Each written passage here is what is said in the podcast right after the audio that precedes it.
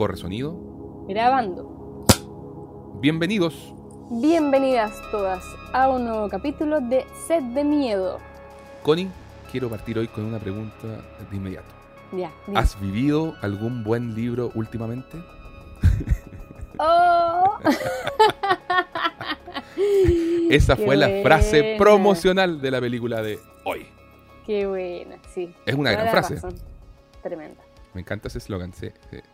Oye, y lo divertido es que además nos volvimos a cargar a una película que está asociada a, no sé, libros del mal. Así como que de- debería haber un, un apartado en el, en el cine de terror. Libros del mal. Así. ¿Por qué nuevamente? Porque de Babadook, ¿Verdad? ¿viste? Oye, llevamos con llegamos ocho capítulos nomás. Es que no asocié, lo siento. Porque supongo que está compartimentado en mi cabeza y eso era tipo cuento y esto es Otra como cosa. novela y sí, no, no lo asocié. ¿Viste? No, hay grandes películas en relación a libros del mal. Por ahí en, en algún momento, no sé si en la segunda temporada de, de este podcast, haremos Evil Dead del 81, que también tiene que ver con el Necronomicon, lo cual también empalma con lo de hoy, que tiene que ver con Lovecraft. De hecho, quería contarles un poquito por qué elegimos esta película. Y ahí dándole vuelta al tema de cómo armar esta intro, dije, bueno, hay cuatro razones fundamentalmente. La Oye, pero primera, ¿Dijiste qué película era o no? todavía no. Ah, y ha sido intencional. ya, perfecto. Es que yo estaba así como que, oye, pero que cuente. Ya. Está bien, ¿sabes qué? Mira, mira, si, si todo esto se va armando en el camino. La película de hoy, querida gente, además que lo pueden leer en el título, es En la boca de la locura. In the Mouth of Madness. Que en, bueno, acá en, en Chile y en otras partes de Latinoamérica se llamó Al borde de la locura.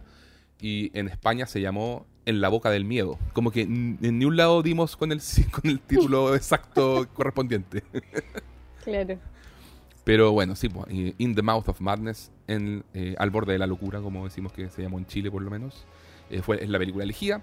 Y las razones son cuatro. Eh, la primera tiene que ver con, con el horror cósmico. Creo que no- eh, es una vertiente del, del género que no, hemos abordado todavía. Hay muchas que no hemos abordado. Eh, algunas son muy básicas como el cine de zombies. Ya, iremos llegando a, cada uno de los, de, los capítulos de, nuestro querido género, pero mm, esta semana decidimos eh, abordar el horror cósmico. Ya voy a entrar en eso porque da como es un apartado en sí mismo. La segunda razón es que nos faltaba abordar algo del cine de los años 90. Lo hemos conversado con la Connie. La idea de este programa es que vayamos, eh, entre los distintos criterios de las películas que vamos seleccionando, es que vayamos tomando cosas de todas las décadas del cine de terror. ¿ya? Una, una tercera razón tiene que ver con la reivindicación del lugar eh, que ocupa esta película en la historia del género. Porque, bueno, si bien para algunos sigue siendo un lugar cuestionable y otros consideran que es una obra maestra. Entonces, es como, yo creo que probablemente la verdad está ahí en algún punto intermedio y eh, es una película definitivamente de culto.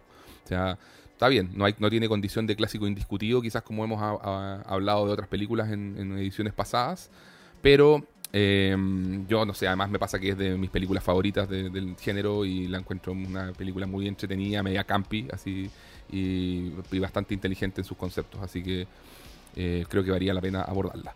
Eh, fue pasada por alto, absolutamente por alto en los años 90. eh, mucha gente la vino a descubrir recién en, en los videoclubs o en ediciones en DVD posteriores. Y sin embargo, hoy en día es una película que aparece en cualquier ranking que tú ves de lo mejor del terror de esa, e- de esa década. eh, ahí aparece. Y siempre que uno encuentra artículos, suelen repetirse términos como subvalorada, criminalmente pasada por alto, tristemente incomprendida, gema a descubrir. Y por ejemplo, algunos dentro de los pocos medios que fueron lo suficientemente visionarios en su misma época de, estreno, estuvo la revista francesa muy prestigiosa Cahiers du Cinema, que la incluyó en su top 10 de lo mejor del año 95. Así que bien por Cahiers du Cinema. Em, y la cuarta razón, y esto es muy personal, pero tenía que haber en las 10 primeras una película del gran John Carpenter. O sea, yo se lo había comentado a la Connie y le dije, mira, si hay algo que tengo claro es que entre las 10 pel- primeras que, an- que analicemos va a haber una de David Cronenberg, ya la hicimos con Crimes of the Future, porque es mi director favorito, y la otra tenía que ser de George- John Carpenter, que es como mi otro héroe personal. Así que, y bueno, pasaba lo siguiente, que la Connie ya vio Halloween y la cosa, que eso sería una duda que podría decir mucha gente, oye, ¿por qué no se fueron a las obvias, a las dos obras maestras indiscutidas de este director? Pero las tuyas las viste con y yo creo que las analizaremos eventualmente en, en un futuro, ojalá no tan lejano. Pero dije, bueno, ¿qué más viene? ¿Qué más viene? Ya, pues vamos con In the Mouth of Madness. Connie, cuéntame un poquito tus primeras impresiones sobre, sobre esta película que... ¿Qué te generó? Aborda el tema como, como tú quieras. Ay, qué complicado, mira. Debo confesar, así como de entradita, ya. que ha sido mi película menos favorita de todo el increíble programa que hemos hecho hasta ahora. Ya. Porque igual hay que decir, la curatoría de este podcast, que ha sido principalmente llevado por ti, pero también ha sido pimponeado Siempre y hemos ido, sí. hemos ido como eh, conversando y acordando y, y como matizando y viendo como todos estos puntos que ya contabas. Creo que hasta ahora hemos visto películas muy muy buenas y muchos clásicos, Sí. cosas que yo tenía completamente dejadas ahí a un lado. Ya lo he mencionado antes, creo que ha sido una oportunidad increíble de ver películas maravillosas y siento que dentro de ese ranking, si pudiese hacerlo así como de todo lo que hemos visto hasta ahora, esta está de las más abajitos. No, pero, pero está bien. pues, o sea, un poco yo creo que la, la idea de, de sostener esta, esta conversación es que se vaya dando ese diálogo al respecto de qué te gustó, qué no te gustó tanto, qué te hizo un poco de ruido, qué cosas funcionan, qué cosas no funcionan. Sí, Yo creo que- hay harto tema ahí. Eso lo vamos a ir ahí yo creo que eh, desgranando también en la medida que vayamos eh, hablando de la, de- de la película en sí. Pero, mm, a ver, para que la gente sepa, una, ¿de qué trata la película? ¿Cuál es la sinopsis? Un investigador freelance que trabaja para las compañías aseguradoras se involucra en el caso de la desaparición de un popular escritor de novelas de terror. Al investigar, comienza a darse cuenta que las historias de este autor pueden volverse más reales y pesadillescas de lo que él hubiera imaginado. ¿Ya? Entonces, em, tenemos como varios tópicos de interés en esta película y que, que yo quería como desgranarlos un poco, a ver si tú también concuerdas y, y te habías encontrado un poco con lo mismo.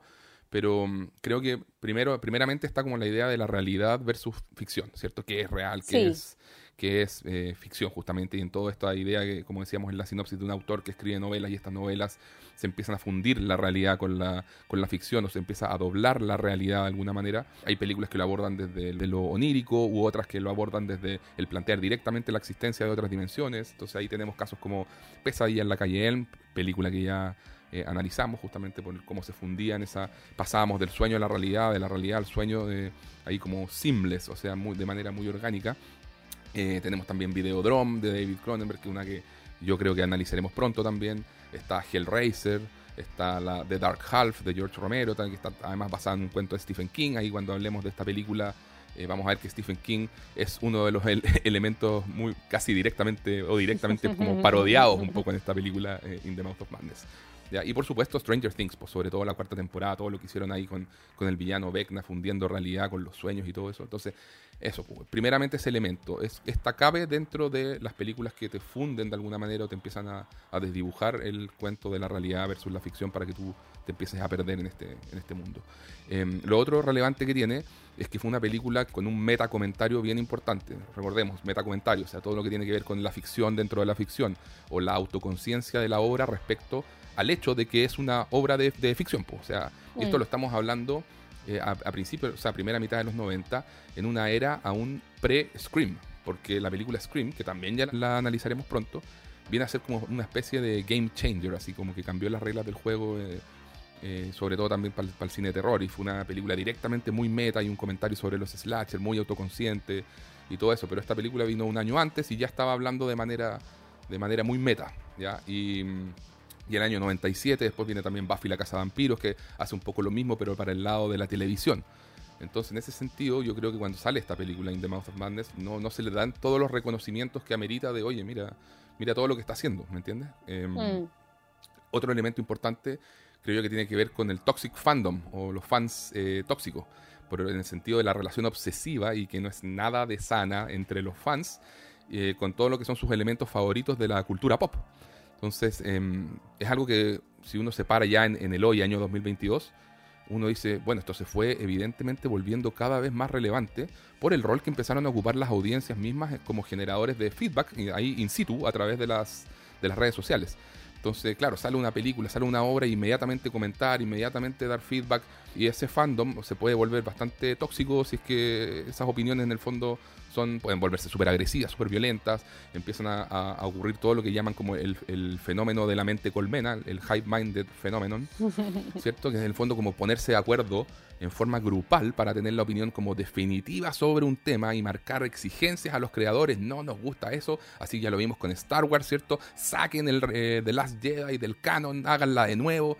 Y oye, es una cosa así que, se pone, hagamos unas firmas, peticiones y todo, y se pone bien heavy el tema. Entonces, acá en esta película uno ve temas relacionados con fandom tóxico, producto de una obsesión con un autor que es bien severa y que, en, códigos de película de género, para eso sirve el, género al final, te lo, te lo llevan obviamente al punto de la locura, del asesinato, a, todos los, extremos eh, que se te puedan ocurrir. Entonces, eh, y otro tema súper relevante tiene que ver con la idea de esta, como, como decíamos, la hive mind, el hive-minded fenómeno, o sea, el fenómeno de mente colmena, eh, te lleva a la creencia masiva en una cosa. O sea, y eso, esa creencia masiva es al final un moldeador de eh, realidades. Y esto uno puede hacer un paralelismo hacia la religión, hacia la política, hacia modelos económicos. O sea, es una idea bien potente. O sea, el, ¿quién se atreve ahí a desafiar un paradigma tan, tan establecido? Em, o sea, pobre del que quede fuera de, la creencia mayoritaria, ¿cachai? Entonces, eh, y eso te, lo dicen en alguna parte de esta película, te dicen, oye, si, la realidad es lo que la mayoría cree y lo que la mayoría empieza a creer fervientemente, es como eso. Entonces, es bien interesante también cuando aparece ese, ese, fenómeno en la película. Y a nivel personal me pasó en este revisitado, yo esta película la he visto varias veces, ahí ya iré compartiéndoles mi experiencia personal, pero nunca me había percatado tan de lleno, ahora ya como con más cine en el cuerpo y todo eso, eh, esta película la vi por primera vez, no sé, a los 17, 18 años, una cosa así. Y el, elemento como de film noir, de cine negro que tiene esta, esta película por, por cómo es el detective, su cinismo y todo eso, eh, y el humor negro también que tiene, eh, fue una cosa que como que me saltó muy, muy a la vista. Y, instantáneamente a mí me pasa que cuando a una obra le veo elementos de humor, como que, no sé, me, cambia, me cambia el switch y, crece, me gusta. Y claro, porque me está como diciendo, ¿sabes qué? No me tomo tan en serio a mí misma, ¿cachai? Así como, eh, pasémoslo bien, es como eso. Entonces, y eso, y entonces un montón de las pifias que le puede encontrar a la narración y que los iremos comentando, ¿sabéis qué? Lo estaban pasando bien y se nota. Me pasa, me pasó como un poco ese juego. Em, y lo otro que, que, salió conversando contigo ayer, Connie, era el hecho de que esta película es una fantasía oscura, o sea, como las que le gustan al, al, gran Guillermo del Toro. ¿No te pasa también como eso? Haber encontrado eh, como elementos de que, oye, sí, es una película de terror, pero qué manera de ser también como una fantasía directamente. Sí, no, lo sentí muy de ese, en ese tono, totalmente. O sea, lo comentamos un poquito, porque es, en el fondo es una película de terror, pero es una película de fantasía a la mm. vez. Como que está íntimamente ligado y creo que casi que es más fantasía que terror. Está ahí, muy importante ese punto. 100%. O sea, lo que pasa es que tiene muchos elementos de, terror, pero uno puede decir, bueno, me asustan o no me asustan, lo que tú quieras, pero toda la imaginería es, es propia del cine de terror. De una fantasía oscura, si se quiere, pues, pero, pero es propia también del, terror. Oye, antes de entrar a, dar contexto histórico sobre qué es el horror cósmico, ¿algo más que tú sientas, Connie, entre esos elementos como distintivos de la película? ¿Algo que tú quieras destacar, eh, complementar o lo que sea? ¿Se me fue algo? ¿Viste? no, yo creo que ha sido una maravillosa introducción de, de todo, de por qué estamos viendo esta película y de... Para que no me rete. Pues, ¿Para qué Diego me trae ahora una película no tan buena? no, si no tiene que ver con eso. vamos a ir discutiendo por qué, digamos, qué cosas me, me gustaron, qué cosas no me gustaron. Yo, o sea, de hecho, en el mismo primer capítulo te contaba con Carrie que obvio que encontré que Carrie era una obra maestra y todo, pero había cosas que me sacaban de la película. Sí, pues, sí me Que tienen que ver de repente con ciertos contextos y todo, y yo creo que acá también me pasó un poquito eso en cierto momento. Ya. De sentir que había cosas que me sacaban un poco de la película o que, mm, ¿cachai? No me, no me calzaban del todo, pero las iremos conversando poco a poco. Ya, me parece bien. Oye, entonces, contexto. Horror cósmico, gente. ¿Qué, es lo que es el horror cósmico? Eh, ¿O cuáles son sus temáticas? Fíjate que eh, ahí investigando encontré que mucha gente consideraba que primeramente el horror cósmico era una emoción. Y eso me gustó mucho como partir desde ese, desde ese punto. Y que es una emoción asociada al vacío existencial del hombre ante su propia insignificancia en el universo. O sea, se pone como bien nihilista todo eso. claro, sí, Sí. Entonces, como cuando el hombre entra en contacto con ciertas fuerzas malignas o místicas, slash, esotéricas, ancestrales y mitológicas y seres de otras dimensiones, o que pueden ser de la Tierra, pero de civilizaciones olvidadas, al hombre le pasa que eh, se ve como sobrepasado por, por, este contacto con estas fuerzas esotéricas y qué sé yo, y no las logramos comprender, eh, nos hacen nos, como que nos, nos, hacen contemplar la nada misma que somos en el cosmos, eh, esa, es la idea del horror cósmico, y esto acaba, y esto es un punto muy importante, acaba volviendo loco al ser humano, o sea, yo creo que la locura ocupa un lugar importantísimo en el horror cósmico y en los relatos de este subgénero. También tiene que ver mucho con la idea del asombro, o sea, muchas de estas civilizaciones que, se pueden encontrar, sea en este planeta o en otro, son majestuosas, pero a la vez eh, infunden miedo, hay algo como que, eh, que, te genera algo bien terrible y nos, genera una cierta sensación de estar indefensos como ante lo abrumadora de toda esta experiencia de contacto con, esta, con estas fuerzas sobrenaturales. ¿ya? Eh, el principal autor detrás del horror cósmico, obviamente hay más, pero el principal fue Howard Philip Lovecraft o H.P. Lovecraft, Nació en 1890, fallecido en 1937. Él es de Providence, eh, Rhode Island. Y ahí entre sus obras principales está En las montañas de la locura, o sea, esta película, En la boca de la locura, toma directamente su título eh, inspirado en esa novela de Lovecraft, En las montañas de la locura. Ah. Eh, también están los mitos de Tulu, pues, como por ejemplo el cuento La llamada de Tulu, Em, al otro lado de la barrera del sueño, El horror de Dunwich, El color que cayó del cielo, El caso de Charles Dexter Ward, La sombra de Innsmouth y El Necronomicon. Sus obras en general son un mix entre terror y ciencia ficción. Con H.P. Lovecraft siempre como que el asunto es, eh, te describe mucho, te habla mucho de lo innombrable, lo indescriptible, impronunciable, inenarrable y así, ¿ya? Entonces suele ser como bien abstracto y súper, súper atmosférico, ¿ya? y te presentan, como decíamos, esta angustia existencial de, propia del horror cósmico y de, no saber cómo afrontar esta, esta situación, este encuentro con estos otros mundos terribles. Y de lleno, obviamente, al tener, tiene como una idea del universo, del cosmos tan terrible, que te podrás imaginar que es, o sea, ateísmo puro, ¿ya? Eh, no, está hablando acá de, de deidades benignas ni ni una cosa así. Entonces, como bien heavy. Y otros autores que podríamos citar está Algernon Blackwood o Lord Dunsany, que inspiraron a, Lovecraft.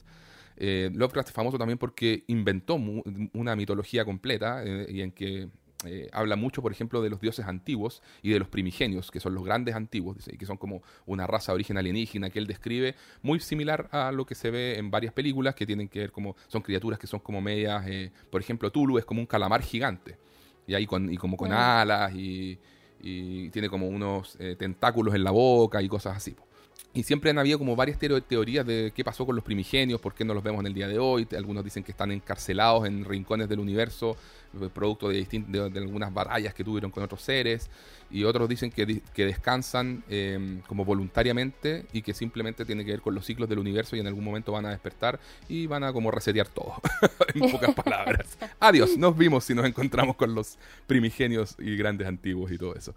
¿ya? Eh, y, todo el tema de los antiguos también sale súper citado acá en esta película, así que ahí lo, iremos repasando. Así que ahí hay más que un guiño, digamos, es una referencia súper directa a la obra de Lovecraft, lo que hace eh, esta película.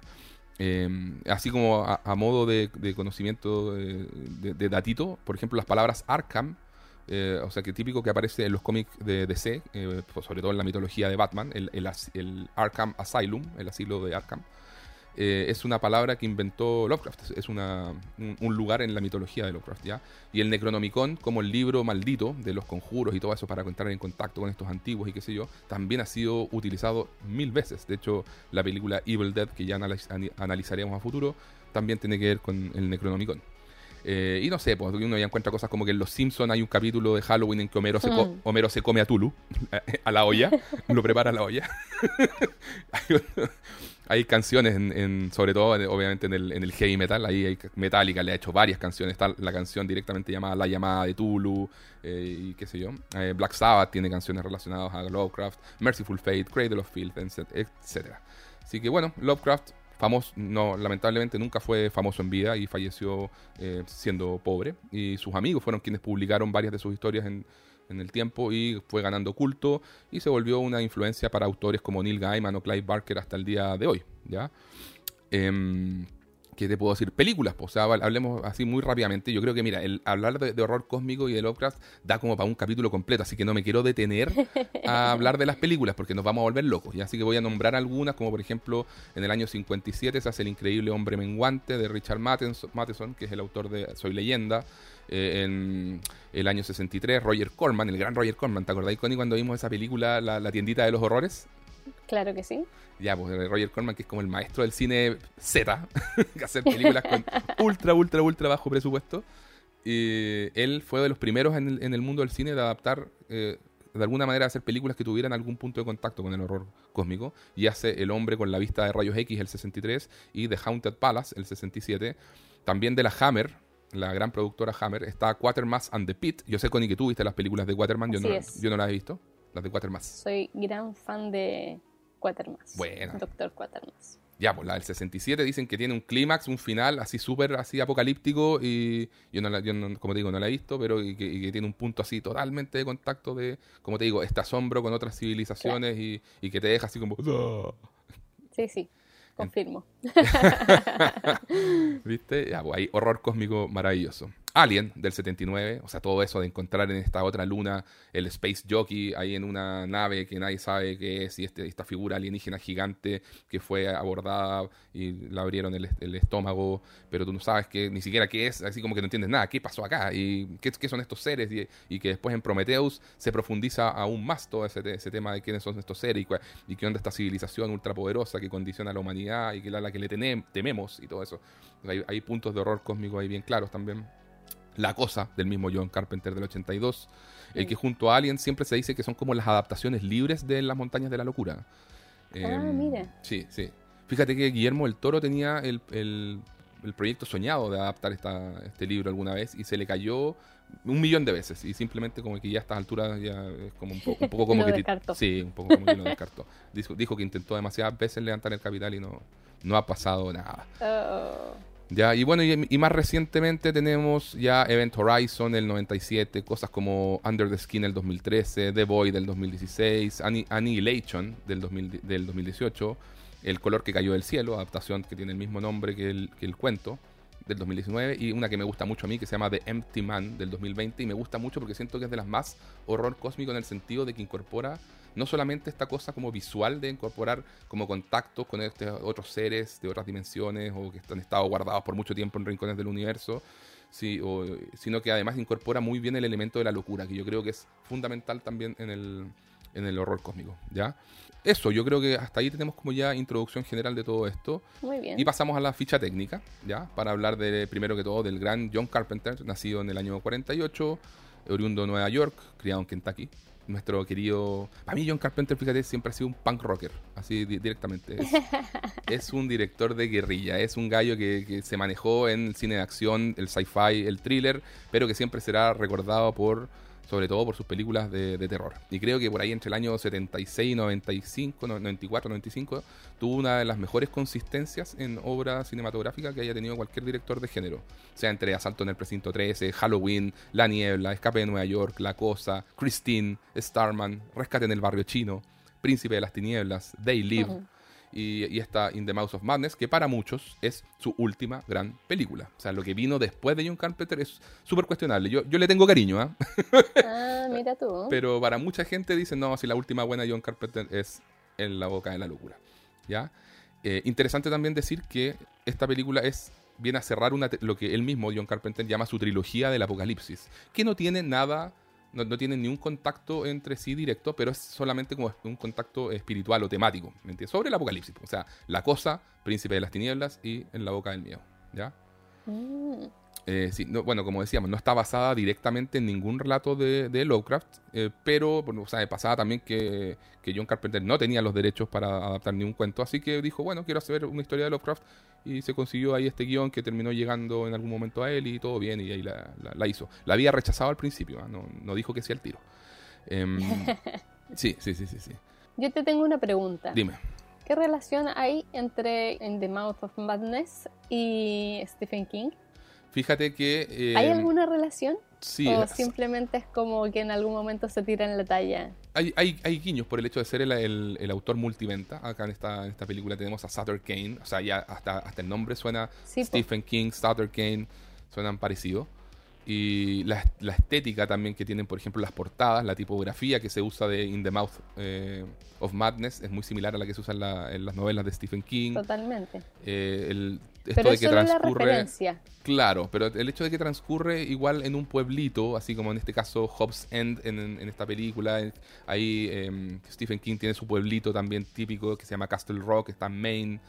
Entonces hay como Ah, ciertos perfecto. temas de ser como historias de típico pueblitos eh, norteamericanos con, con algún alcance rural, ¿me entiendes? Donde empiezan a ocurrir cosas raras. Ok. Entonces sí, obvio que, que ahí hay un tema. po. Y obviamente el ser el ser un autor multiventas no E- era era la era evidente que iban a hacer ese ese paralelismo. O sea, Stephen King fue el dueño de los 80 en ese sentido. po. Claro, es que me llamó la atención porque en algún momento pensé que podía haber una relación directa, casi una cooperación como de Stephen King como eh, con, con la historia o algo así. Claro, Por eso te preguntaba como eh, en la cuestión específica. claro. Es una amalgama, como te digo, con- hay unas referencias puntuales a Stephen King, pero tiene mucho más de horror cósmico de, de Lovecraft. Ah, Tiene hasta, hasta como una sensibilidad muy muy comiquera, muy de la- las novelas pulp. ¿Sabes lo que son las novelas pulp? Así como, No. como que en, lo- en los años 50, bueno, es de donde saca el nombre Pulp Fiction de Tarantino.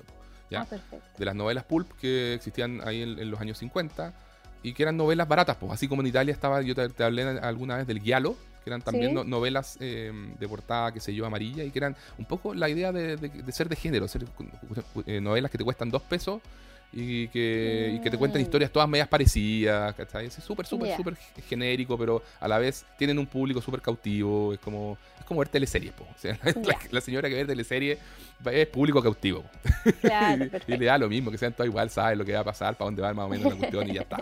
Acá, el jovencito acá. se queda con la jovencita. Y va, a estar, y, va, y va a estar hinchando toda la teleserie para que por favor el jovencito se quede con la jovencita. Así es. Entonces, acá, acá era, lo, era lo mismo. O sea, eran novelas como más baratas y como orientadas también un poco al exploitation. Pues, así que fueran historias medias macabras, así, o detectivescas ma- macabras. eh, Perfecto. ¿Ya? Entonces yo encuentro que esta, esta peli, por eso te digo, eh, ya redescubriéndola, como entendiendo lo que quiso hacer y todo lo que representa, para mí crece mucho más. po. O sea, en el, en el sentido de que abraza el elemento pulp y el elemento comiquero que tiene, eh, para mí ya, ya eso, pues logra ser comprendida bajo otros códigos, no necesariamente con el que tú digas, a ver si la comparo con El Exorcista, ¿cómo anda? El Exorcista es una película súper seria, pues basada en una- otro tipo de Mm. novela. ¿cachai? Acá estamos hablando de otra cosa, entonces el saber como espectador sentarse y evaluar bien la- lo, lo que tienes al frente eh, es parte del un poco de, de eso, pues de ir, de ir descubriendo también la- las películas y lo que tienen para ofrecer. Mm. ¿ya? Em, y bueno, John Carpenter como director, como te decía, ah, siempre ha sido como considerado un, como te digo, el- el- fue como eh, en una dimensión paralela, si en los 80 estaba Spielberg y CMX ganando mucha plata y haciendo eh, fantasía y, dominando la imaginación del público, en un mundo paralelo corría John Carpenter haciendo su obra, ganando cero, o sea, casi todas sus películas fueron un fracaso comercial. Eh, pero, pero fue de a poquito agarrando culto, así como que y ya entrado en los 90 y mirando para atrás, ya fue como que creciendo de lleno su, su leyenda. Y mm, siempre, siempre se celebró mucho lo buen director que era, o sea, como el hecho de que sus siempre trata de hacer visualmente interesantes sus escenas, eh, hasta con unas cosas más elementales. El hecho también de que él es un fanático del widescreen, de este Panavision, con relación de aspecto 235.1, que es como la misma que usan directores como Michael Mann, y muy de enfoque clásico, muy de, de eso, pues de aprovechar el espacio dentro de la, de, de- de la toma. Y, que es algo muy eh, típico de los propios de los western. pues. Entonces él, él tiene mucha Mm. sensibilidad western y, y del sci-fi cincuentero, que eran las dos cosas que más le gustaba. Y siempre él ha dicho muchas entrevistas. Dice, yo quise siempre ser director de westerns. Ahí estaban mis ídolos. Pero nací tarde, decía. O sea, ya cuando quise hacer western, ya los westerns no estaban de moda.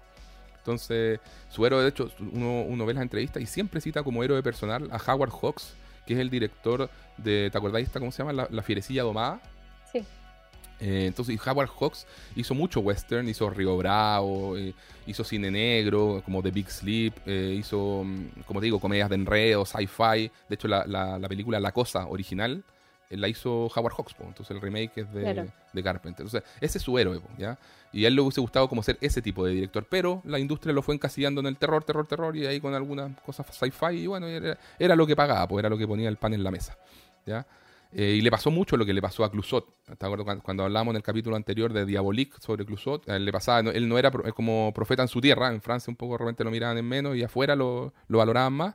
Eh, acá a, Carpenter le pasó al revés. Pues en Estados Unidos lo miraban en menos y en Francia, por ejemplo, lo admiraban y lo consideraban un autor por todo este marcado estilo visual y la atmósfera que, que, que- que armaban sus películas y la, la eficiencia narrativa. Le, le, le celebraban hartas cosas, el lograr mucho con pocos recursos. Y es una cosa que a mí siempre me ha encantado de Carpenter. Siento que mientras menos presupuesto le das, más creativo se ponía. Por lo menos en su buena época. ¿Ya? Lamentablemente el 2001 se aburre definitivamente de, de trabajar con los grandes estudios, anuncia su retiro, eh, se retiró con una película muy la, la más baja de su carrera lamentablemente, creo yo que es Fantasmas de Marte. Eh, volvió ahí temporalmente con, con Masters of Horror, una serie que- en que hizo un par de capítulos y en 2010 hizo ya la que fue definitivamente su última película, que se llama The Ward, que reconozco que no la he querido ver, tuvo tan malos comentarios que no, no me he querido acercar a ver, debería en algún momento lo haré. Eh, y como que ya la parada de John Carpenter hoy, hoy en día es como todo me da lo mismo. Está dedicado a jugar videojuegos. Eh, yo creo que si te metes a Twitch lo vas a encontrar. Ya, perfecto. Y por ejemplo, no sé, eres como, ah, ¿qué, qué pasa? ¿Quieren hacer Halloween 15? Ya, listo. ¿Dónde está el cheque? Venga, pa. ¿Quie- Ah, que quieren hacer rescate en el barrio chino con la roca? Ni un problema, páseme el cheque. y te tengo una última anécdota de Carpenter relacionada a Jordan Peele. ¿Cachai? A Jordan Peele, pues el director Por de. ya, ahí- Estamos expectantes para ir a ver Nope. Sí, Nope. Yo en- esta semana la iré a ver. Pero es el director de Get Out, de Us, y ahora viene su tercera película, Nope. Entonces, pasó que un tuitero eh, lo declaró como el maestro del terror de todos los tiempos, porque en el fondo llevaba tres de tres películas, eh, tres de tres ya, pues, todas, todas buenas. Entonces dicen que la respuesta de Jordan Peele fue, disculpa, adoro tu entusiasmo, pero no puedo permitir que se le falte el respeto a John Carpenter. Muy bien. El tuitero le respondió muy, muy en la onda actual, como con las notas de Rotten Tomatoes, ¿cachai? Así, No te creo. Sí, no, una, estupi- una estupidez tamaña. Y Peel simplemente no, no lo pescó más. y ahí saltaron otros, otros tuiteros a hablar de grandes cineastas, de Cronenberg, de Palma y otros más. Claro. Pero, pero ahí se acabó la discusión. pues, en fin. Eh,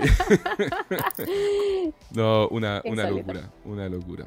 Eh, la productora fue New Line Cinema, eh, con guion de Michael De Luca, que él era un productor de Hollywood eh, que estuvo muchas veces nominado al Oscar por cosas como Moneyball, esa de Brad Pitt, Captain Phillips con Tom Hanks o La Red Social de David Fincher. Hizo dos guiones en su carrera. Una fue Pesadilla 6, que es malísima, y la otra fue esta película. Y como te decía, pues a fines de los 80 se la ofrecieron a John Carpenter. Él no la aceptó, pero ya ahí como al- en, a principios de los 90 dijo, ¿sabes qué? Ya igual está buena, hagámosla. Eh, de, Lu- de este, este señor Michael De Luca ha dicho que, aparte de Lovecraft, el guion está muy inspirado en L. Ron Hubbard, que es el, él se inició como escritor de novelas pulp en los años 50 y acabó fundando la religión conocida como la cienciología, esa de Tom Cruise. No. Me mataste. Heavy. Me mataste con ese dato. Y la cienciología tiene su base en sus propios libros de ciencia ficción y con miles de fervientes Wow. creyentes. O sea, es totalmente lo que vemos acá con Sutter Kane en esta película, pues, es, no- es notable. Eh, Wow. es- eso como que te deja plop, ¿cierto? Sí, a mí me- pasó lo mismo cuando leí ese, ese datito. Sí, sí, sí. En este momento pondría el, el emoji de que me explotó la cabeza. Extraordinario. Bueno, los efectos de, eh, de cámara en cámara eh, fueron hechos por una compañía que se llama KNB, Kurtzman, Greg, eh, perdón, Kurtzman, Nicotero y Berger. Y Greg Nicotero es director y, y hace los efectos especiales de muchos capítulos de The Walking Dead, ¿ya? así que se ha mantenido súper Ah, vigente. Eh, los efectos digitales son de Industrial Light and Magic, que es la, la compañía de efectos digitales de George Lucas. Y principalmente esta película no usa mucho efecto digital, pero tiene, por ejemplo, esa escena, ¿te acordáis? La, de, la del auto en las nubes, o por ejemplo, ahí por- hay un momento X en que se raja la realidad, diríamos. Sí, con el libro. claro, exactamente. Ahí esos fueron la- los momentos de Industrial Light and Magic. Eh, La banda sonora es de John Carpenter, por supuesto, como siempre, conjunto a Jim Lang. Y a diferencia de, de- de los eh, soundtracks más clásicos de las películas de Carpenter, esta tiene como hartas cuerdas, más que sintetizadores, que, que era clásico del Carpenter ochentero. ¿ya? Y se dio el gustito de meter un tema rockero. Ahí yo creo que Carpenter está en su onda bien punk rocker En probando llamas. cosas. En llamas tiró un tema metalero y chao. O sea, y eso me encanta, porque él dijo una vez que eh, él no tenía, él quería usar Enter Sandman de Metallica, que estaba de moda por aquellos años. Eh, una de las canciones más populares de Metallica. Y obviamente no se consiguió los derechos, tiene que haber sido carísimo. Por y dijo, supuesto. en su espíritu guerrillero, dijo: ¿Sabéis qué más? Me hago mi propia Enter Sandman. Y la canción es tan parecida estructuralmente. Si tú es notable. Maravilloso. De hecho, por favor, Connie, pongamos en algún punto, no sé si al inicio o al final, el- la Enter Sandman de John Carpenter, porque la, la adoro. En llamas, como dices tú. ¿Ya? bueno, la película la filmaron en Canadá en 35-36 días. Se estrenó en Italia, en un festival el, el año 94. Y esto es muy notable, porque se iba a estrenar también en Estados Unidos el año 94. Pero el estudio no le tenía nada de fe y la tiró para febrero del 95. Siempre febrero es famoso en Hollywood porque es donde votan toda la basura de la que no esperan nada. Dicen, a ver, financiamos esto, ¿qué onda esta cuestión? No, esta cuestión es una basura. Listo, estreno para febrero. Qué pena. Sí. Y el- bueno, el presupuesto fue de 8 millones de dólares, recaudó 8,9, es decir, fue un fracaso. O sea, para las películas ya sabemos que tienes que... Se pagó. Sí, pero así cuestionablemente, porque más lo que se gasta en marketing y todo eso, nunca sabéis si se pagó Claro. realmente. Lo más probable es que no. Entonces, de hecho, fue la segunda peor recaudación en la historia de John Carpenter de sus películas. La peor fue Fantasmas de Marte. Y, mm, y bueno, en general, a toda la, tri- la trilogía del Apocalipsis le fue mal en recaudación. O sea, la cosa que hoy en día es venerada como una de las mejores películas, top 5 de todos los tiempos de terror, igual eh, le fue mal, porque fue el mismo año, salió el mismo año que salió de T. Entonces la gente fue al cine, ah, mira qué lindo los extraterrestres. Y después, a los meses después, ah, que esta cuestión, los extraterrestres son malos, no. Lo odiamos. ¿Cachai? Así que sí, es una cosa de, de- de leer el, el momento, ¿ah? timing, timing puro. Sí. Eh, en el, el elenco tenemos a Sam Neill como el protagonista, John Trent. Tremendo. Tremendo, de hecho, Sam Neill para mí se roba la película, es como... O sea, él sostiene la película, es, es así es de simple. Y bueno, él venía del éxito de Jurassic Park, un, un año y tanto antes, y de La lección de piano, ambas grandes películas. Y había trabajado con John Carpenter en Memorias de un hombre invisible, que es una de las películas bien bajitas de la filmografía de él. Y de pasadita recomiendo la película Posesión del 81, que es un peliculón de terror que también analizaremos prontamente con Eh, no, no te preocupes, se llama Posesión, pero no tiene que ver con, con el diablo. No sé, no sé. Estoy, te- estoy teniendo dudas. Confi-. Hashtag confía en mí. Mm, No sé. Después de que me tiraste Babadook en el quinto capítulo, ya estoy más reticente. está bien, está bien, está bien. Ahí, ahí iremos haciendo la. Da, da poco la, la- la labor de convencimiento. Vamos matizando. Y por claro, claro. Oye, y como dato, a Sam Neill le encanta esta película. Le han preguntado en un montón de, de festivales y conferencias de prensa de otras películas. Oye, ta, y al- siempre hay algún fan, alguien que saca In the Mouth of Madness. Y él siempre la defiende. Siempre dice: Me encanta esa película, lo pasé tan bien. Y le cae, le cae súper bien eh, John Carpenter y todo, así que impecable. Eh, estuvo también en esta película, participó Julie Carmen como Linda Stiles. Ella. mm, yo te iba a decir lo mismo. Yo creo que es el punto más bajo de la película. Y sí, y sí. Cuando, cuando entremos en detalle, estoy de acuerdo contigo. Pero bueno, Sí. ella entre sus créditos tenía Gloria del año 80 y Fright Night, que me encanta Fright Night, pero Fright Night parte 2, que no la he visto. Yo tampoco. Tenemos también a Jürgen Prochnow, que es Sutter Kane.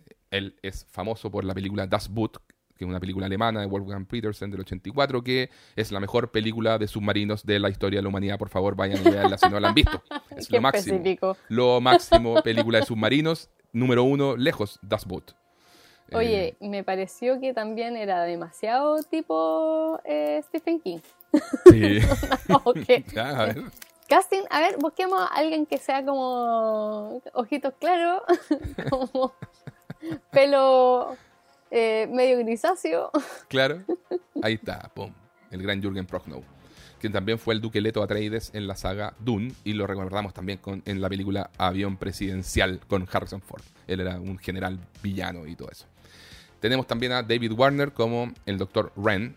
A David Warner, eh, yo siempre lo recuerdo por Twin Peaks. Estuvo también en Body Bags, también de John Carpenter. Estuvo en Titanic, en Tron, en Time Bandits y en La Profecía. Tenemos al legendario Charlton Heston como Jackson Sí. Harlow. Maestro Charlton Heston. Eso fue una gran, una gran, grata sorpresa. ¿Cierto? Me pasó lo mismo. Y, Lo y- mismo como, ¡oh! Y como reconocerlo ahora, porque obviamente cuando la vi esta película a los 16, 18 años, no sé, no, no caché, porque voy a saber quién es Charlton Heston, po, no tenía idea. En cambio, eh, ya después en Revisita Futura y ya sabiendo más del cuento, eh, fue como, oh, ahí está el gran Ben Hur. ahí está el protagonista de El planeta de los simios. Sí, pues. Sí, pues tremendo. Y tenemos también a Frances Bay, que ella es la señora Pickman, que fue. Yo la, la recuerdo ahí por películas con David Lynch, como Terciopelo Azul y Twin Peaks, Fuego Camina conmigo. Y para mucha Ah, mira, gente. no la reconocí.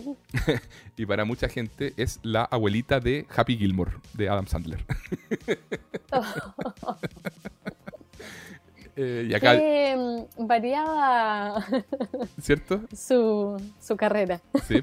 Y fíjate que se llama Señora Pigman. O sea, esto también es una referencia a Lovecraft. po, Porque, mm, como te decía, hay uno de los cuentos que se llama El modelo de Pigman. Así que hay un, un guiñito también a HP. Em, también tenemos a Wilf, Will, o Wilhelm. Sí, Wilhelm von Homburg, que él actúa como Simon, que es el, el- poblador, este, el de la escopeta y todo eso. Y él fue Vigo en Los Cazafantasmas 2. Y me encantaba el personaje de Vigo, el villano, porque eh, en, esa, en esa película le dan un montón de sobrenombres. Me acuerdo El azote de Carpatia, El lamento de Moldavia, Vigo el Cárpato, etcétera, etcétera. Así que te propongo que a lo largo de, esta, de este podcast nos refiramos a él como elige el que tú quieras. El azote de Carpatia, El lamento de Moldavia, Vigo el Par- Cárpato. Se me va a olvidar, pues Diego, ¿cómo me pedís tanto? No me olvidaré del lamento de Moldavia, lo encontré demasiado bueno. y el último es John Glover como el Dr. Saperstein, que estuvo, lo vimos en Gremlins 2 y Batman y Robin, entre otras obras de arte. Oye, pero Saperstein también hay un, guiñi- un guiñito ahí por el cine terror, porque el Dr. Saperstein era un personaje del bebé de Rosemary. Ah. Sí, sí, sí. ¿Viste? Así que está entretenido esto, pero tenemos que entrar a hablar de la película. Entremos entonces, pues. Primera escena, los créditos iniciales que se van con la música esta de la que hablaba Diego, esta canción El rock Enter Sandman.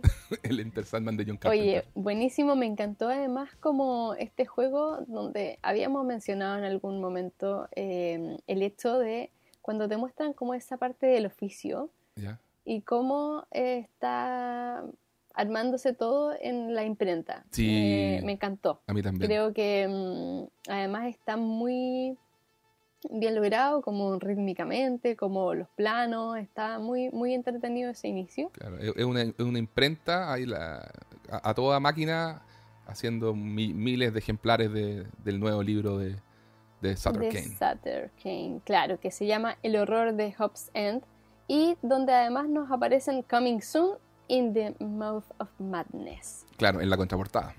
Luego de esa introducción, que va con créditos y todo, créditos iniciales, ya vemos un plano general donde llegan con John Trent, nuestro protagonista, a el hospital psiquiátrico todavía. Cuando aparece eso todavía no sabemos que es un hospital psiquiátrico, pero Prontamente lo al sabemos. tiro, claro, es como no, nos dan las claves al tiro. Lo reciben, por supuesto que él trata de forcejear, está con una camisa de fuerza, lo están llevando y eh, dice que no está loco y es muy gracioso porque todos los locos de las otras celdas comienzan a gritar que tampoco están locos. Eh, Oye, eh, los pasillos del psiquiátrico a mí me llamaron la atención, los encontré como tan eh, simétricos y bonitamente filmados. Y, y en el comentario del DVD, Carpenter decía, concretamente, decía, la verdad es que ahí buscamos un estilo a lo Kubrick. Así, eso, simetría, mucha profundidad de campo, o sea que tú eh, no se difumina el campo hacia el- la toma hacia, hacia el fondo, sino que se, tú ves todo clarito el pasillo hasta, hasta el fondo. sí, me gustó eso y mm, encontré ese plano inicial donde nos hacen un tilt down y llegan a Saperstein, también sentí que van muy en códigos de esta película viene loca. Sí, sí, definitivamente. Porque, ¿sabéis qué? Incluso me recordó un poquito eh, también por, por el tema de las actuaciones, que probablemente cuando tú hablabas como del tema del camp, tenía relación con eso.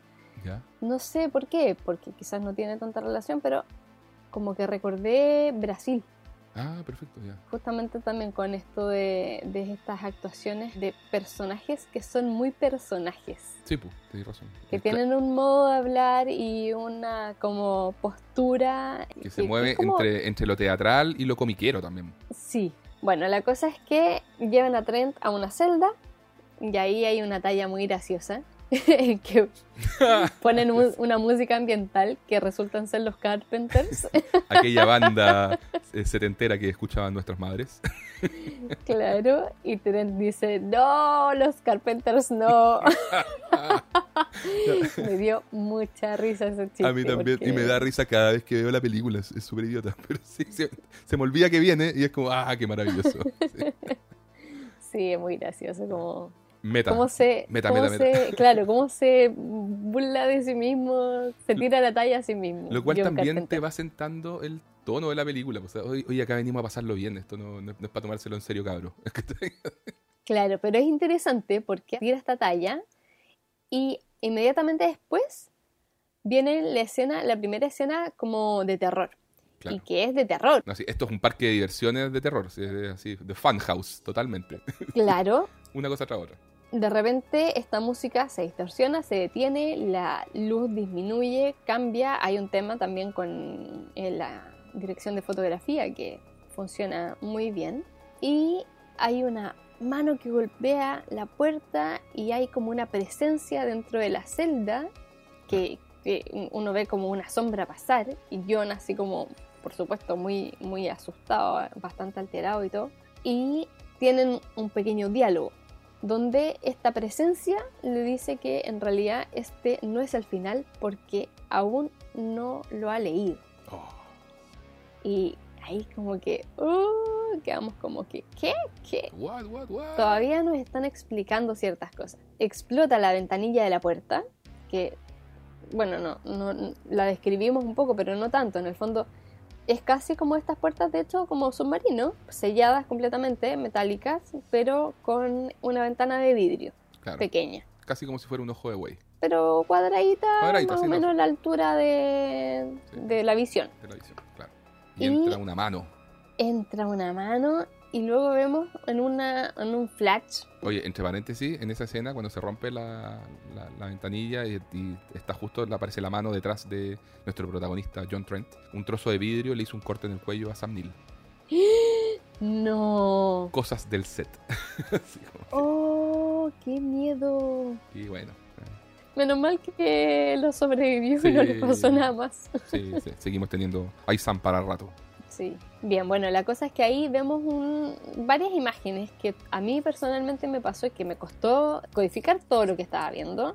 Porque vemos una iglesia, una hacha, imágenes medias, no sé, como todo muy raro y personalmente no me gustó tanto como en ese momento.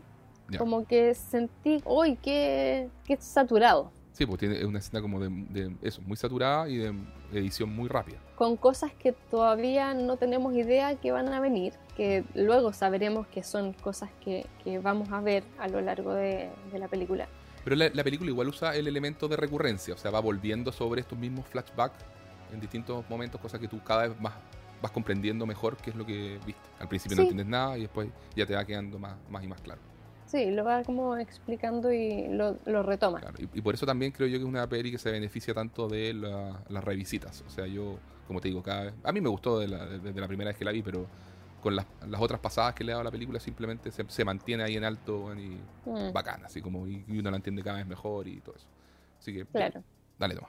Bueno, de hecho yo esta escena la vi dos veces, pues, porque como te contaba, la había empezado a ver y alcancé a ver como media hora y luego la tuve que dejar porque se me había hecho muy tarde y después la vi nuevamente del comienzo.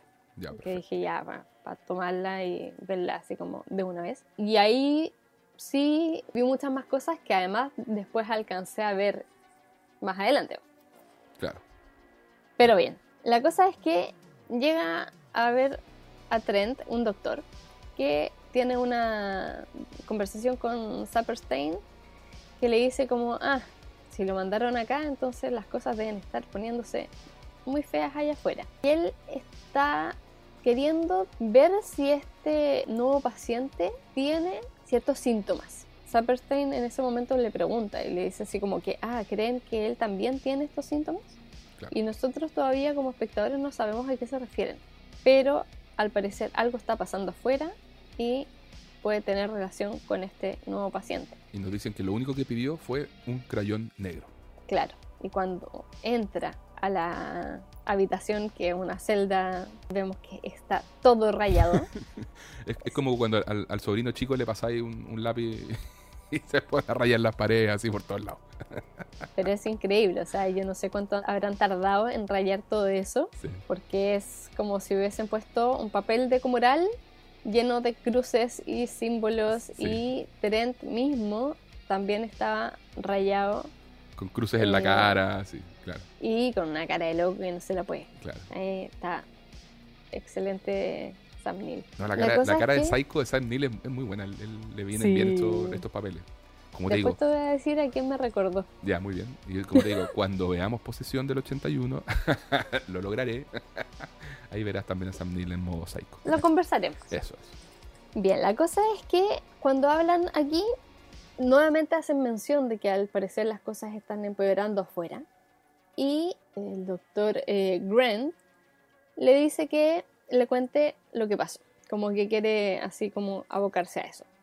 Trent comienza entonces su relato y le dice que todo comienza con la desaparición de Sutter Kane. Y ahí ya empezamos a ver un flashback donde John Trent está haciendo su trabajo, que él trabajaba por una aseguradora, como contaba Diego. Y tenemos una escena donde lo vemos desenmascarar a un estafador que quería cobrar un seguro. Y nos muestran en el fondo lo bien que él hacía su trabajo, desenmascarando estas estafas. Claro, claro. Y hasta acá también vemos algo que es como, no sé, una estructura bien clásica. O sea, me acuerdo como de la invasión de los usurpadores de cuerpo del 56, en que el protagonista en el fondo inicia loco y mediante un flashback vamos viendo cómo llegó a ese estado. O sea, esa, estructura después la hemos visto en millones de películas. Y la tenemos acá también, por supuesto.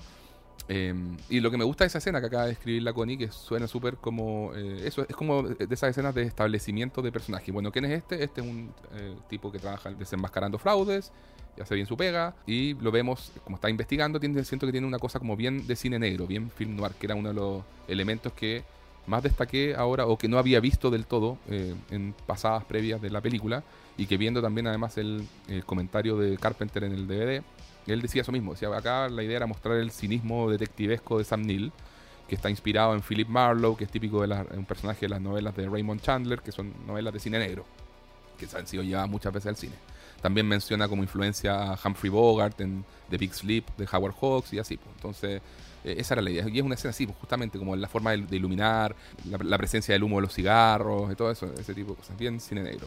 Y además, lo interesante de esa escena es que el, el tipo que es un fraudulento es el actor Peter Jason, que era como un regalón de John Carpenter, porque estuvo en siete películas con él. O sea, es, es el actor que más apareció, tiene el récord eh, de colaboraciones con Jay-Z. Ah, mira tú. Sí. Ya, ¿qué viene después? Pasamos a la escena del café, en que están eh, John Trent con su jefe, Robbie, y Robbie lo felicita porque le dice así como que, oye, qué increíble cómo lo, lo desenmascaraste. Y el resto de mis eh, investigadores jamás habrían dado cuenta de que era una estafa. Y ahí tienen como una conversación al respecto. Entre medio pasa una publicidad por fuera del café con un bus que tenía el anuncio de In the Mouth of Madness prontamente. Coming soon, sí. Coming soon. Eso es bien interesante, como nos van mostrando el tema publicitario Claro. dentro de la realidad de, de esta ficción. Claro. Y mientras eh, Robbie le está ofreciendo un nuevo puesto en la compañía, vemos que del videoclub del frente hay muchas personas que comienzan a arrancar y aparece un hombre calvo con un hacha que comienza a dirigirse hacia el café. Nosotros vemos en el fondo a este personaje que está como, no sé, mitad de pantalla y, y comienza a acercarse a este plano en que tenemos a Robbie con John conversando mucho más cerca de nosotros. Claro. Creo que está como en plano medio, en plano americano, pero la cosa es que los tenemos como en primer plano. Y esta otro, esta escena en el fondo se traslada desde atrás hacia ellos. O sea, usa, usa de lleno la profundidad de campo también. Usa mucho eso, claro. Y es interesante porque también como espectadores, por supuesto que estamos primero viendo los personajes y luego nos percatamos que, ¿Qué es lo que está están ocurriendo cosas atrás. De fondo, eso. Y me encanta eso. Sí, Dale, oh, qué buena sí, sí. Qué buena escena. Sí, es, es muy entretenido eso, como esa coreografía igual que, que se genera. Sí. Está- me, me encantó también. La cosa es que están en eso Y llega este loco con el hacha y le pega al vidrio, que se quiebra por supuesto completo. Bueno, antes de eso, Roy le había alcanzado a decir a John que Sutter Kane había desaparecido. Y John Trent no, no sabe quién es, le pregunta así como que, ¿qué? ¿Ah? ¿Quién? ¿De, qué me estáis hablando? sí. Y ahí viene el, el hachazo al, a la ventana, se quiebra esto, les llega todo el, el- como el ventanal encima, quebrado, Ellos se cubren. se cubren y este Ro- personaje... Robbie cae al suelo, así como, y John se queda sentado en la mesa, pero así como cubriéndose los vidrios. Y ahí este gallo entra y se para arriba de la mesa. Y le dice, les a Sutter Kane. Y Les- John, ¿qué? What? Say what? Y vemos un primer plano de la cara de este tipo que tiene los ojos eh, muy raros, como los ojos medio morados, así como, como si se le vieran también como las venas y todo, y tiene pupilas dobles. Es muy loco. El efecto es muy loco. Es muy raro. Y como Y- algunas heridas en la cara, como unas laceraciones así. sí. Y ahí levanta el hacha, va a irse contra John, pero la policía lo balea y cae muerto. Chan, chan. Oye, yo creo que ese, es, toda esta, esta escena, eh, yo, si no es mi, probablemente es mi escena favorita de toda la película, junto con otra que voy a decir después, pero mm, es de los momentos más efectivos y logrados yo encuentro en la, en la carrera de Carpenter. Por lo mismo que estamos hablando, por el fondo de campo, como ellos están pues, en, primer, en primer plano teniendo una conversación sobre un tema relacionado con la historia y de fondo viene pasando todo esto, la amenaza se Mm. viene acercando lentamente. O sea, y yo lo he visto ya en otras películas que tributan a John Carpenter, ahí algún día cuando veamos It Follows. Em, y, y te establece súper bien el tono y, y la amenaza, pues. La amenaza cuál es, o sea, gente que se está volviendo loca y que está cometiendo actos aleatorios de violencia. Así que Claro, todavía eso no lo sabemos. De hecho, yo en, en primera instancia dije, va, ¿será que este es el, el tipo de la, de la estafa que se va contra él? o sea, haciendo como un punto nada que ver con lo que era realmente. Y después caché, por supuesto, que no era. O sea, me di cuenta que de hecho como que tiene otro look y todo, pero, pero como que mi, primer, eh, mi primera asociación fue esa claro.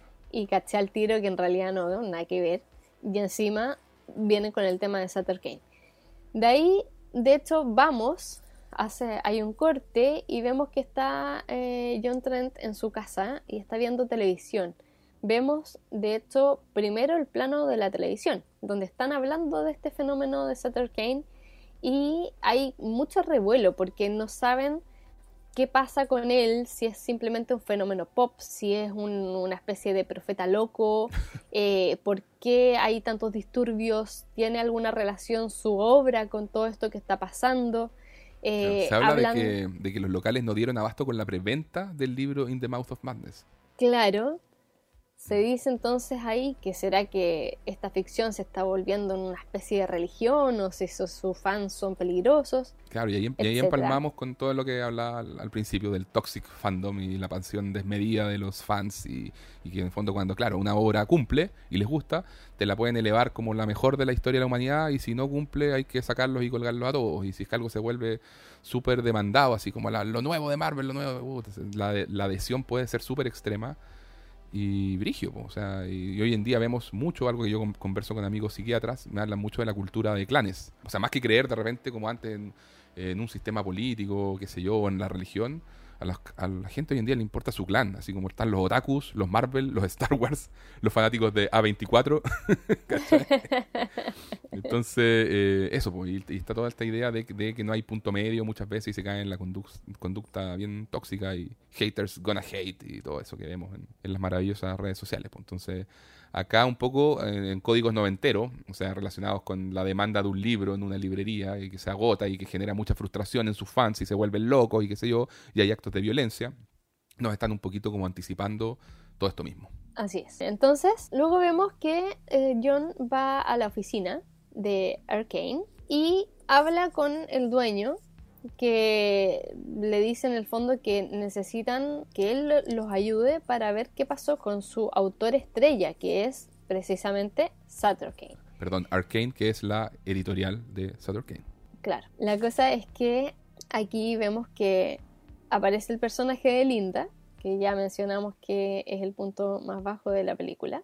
No, yo estoy plenamente de acuerdo. No, no me arruina la experiencia ni nada, pero estoy totalmente de acuerdo. O sea, es como, A mí ¿por casi, qué no, no, no le- que- hubiesen, hubiesen elegido otra, otra actriz o, o un, un personaje un poquito más... Pero, pero mira, ten- tengo de ahí ciertas cosas que, que, a- que igual vi ahora con, como con otros ojos. De ahí la vamos a ir eh, comentando. Pero sigue siendo interesante esta escena, el ver a, a este personaje muy carpenteriano, si se quiere, del de cínico, burlesco, de, que, que el- el- como la parada en la que está John Trent. Así como Sí, desencantado, como como, que no cree de todo. eso, no cree nada. Y para él, todo lo que está, lo que le cuenta Harglow eh, sobre la desaparición de Kane, para él es, es una farsa y él no cree nada. Pues eso es lo que empezamos lo a ver. ahora. asume desde el punto de vista de, bueno, eh, tiene una especie como de formación profesional Sí, de no po. creerle nada a nadie. Está, está tan acostumbrado a que la gente le trate de mentir a la cara que él eh, obviamente no le cree a nadie. Le pasa eso. y totalmente como desvinculado de todo. Vemos igual entre medio que se burla de esto, Linda se molesta y, y él trata de hacerse el galán con Linda, no le funciona, por supuesto. Linda, por cierto, que está dedicada exclusivamente a editar a Sutter Kane. O sea, así de popular es este sujeto que tiene su editora exclusiva. Y Linda, sin embargo, le da como algunas claves y le dice que la obra de, de Sutter Kane genera ciertos efectos en sus lectores. Y cosa que también le llama la atención a, a John, porque dice como, ¿y por qué alguien va a querer sufrir esos efectos? Que son como desorientación, pérdida de memoria, reacciones paranoicas. Es una cosa así bastante llamativa, por decirlo menos. Pero la cosa es que es así.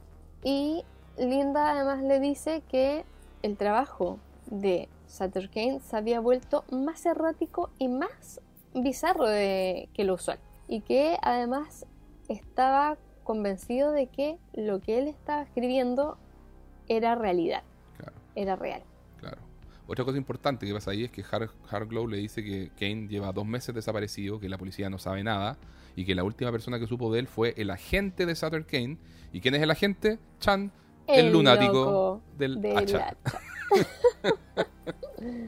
Y es como Chan, Así es. Hay que- hay- Entonces sí, pues, bueno, y, Kane es un tipo, te lo escriben como, como que esta compañía depende básicamente de, de Kane. Eh, es una franquicia billonaria, traducido a 18 idiomas y que hacen películas y todo. Así que Claro, que además tienen todo previamente vendido, así que necesitan esa obra. O sea, de hecho, les importa casi tanto como Kane, les importa que aparezca el el libro. libro, el libro. O sea, si dices, bueno, si Kane está muerto, eh, bueno, qué pena, pero ¿y, y dónde está el libro? Mira que ya lo tenemos vendido, mira que ya...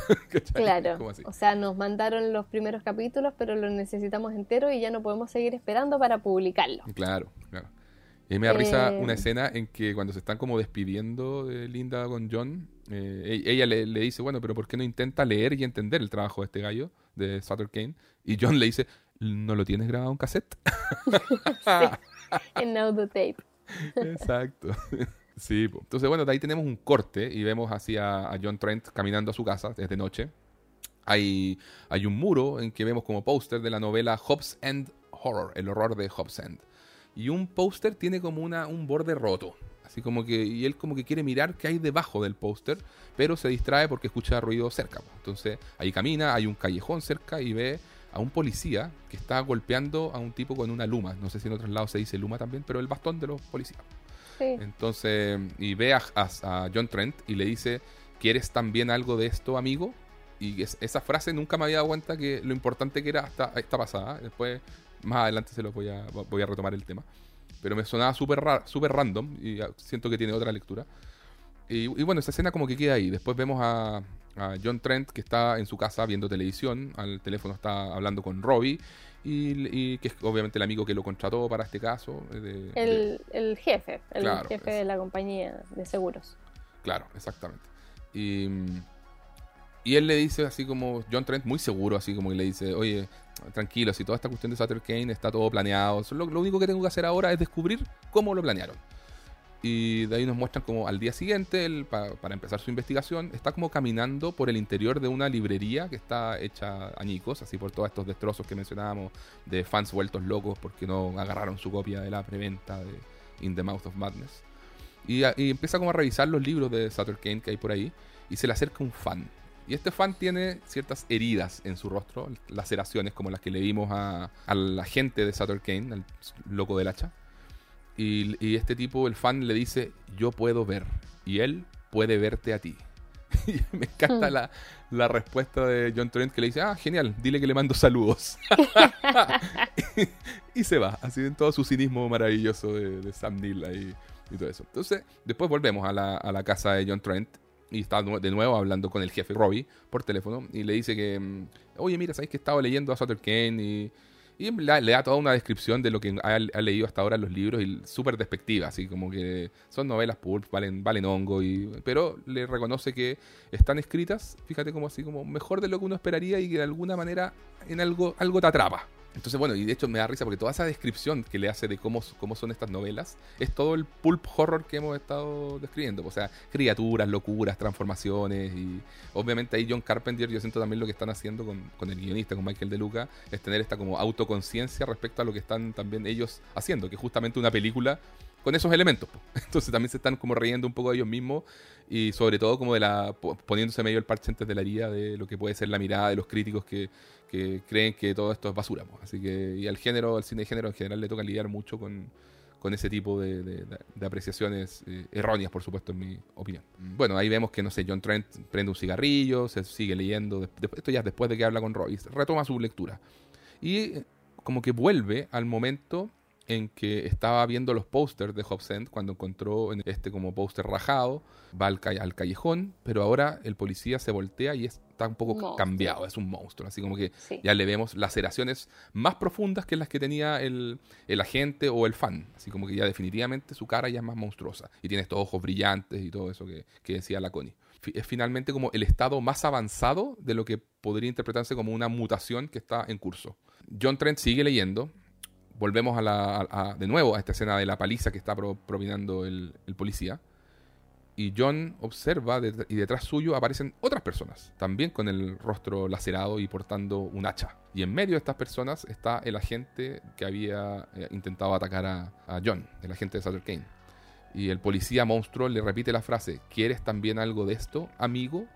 De acá fue donde como que me cayó la teja y uno dice, ah, mira, esto se puede interpretar como, ¿quieres también algo de esta transformación que estamos experimentando nosotros? Después el agente de Sutter Kane repite lo, que le había dicho el muchacho de la librería, lo que decíamos, esta película tiene mucho de como ir y venir, ir y venir, así elementos que te tiró antes, después vuelven y, así.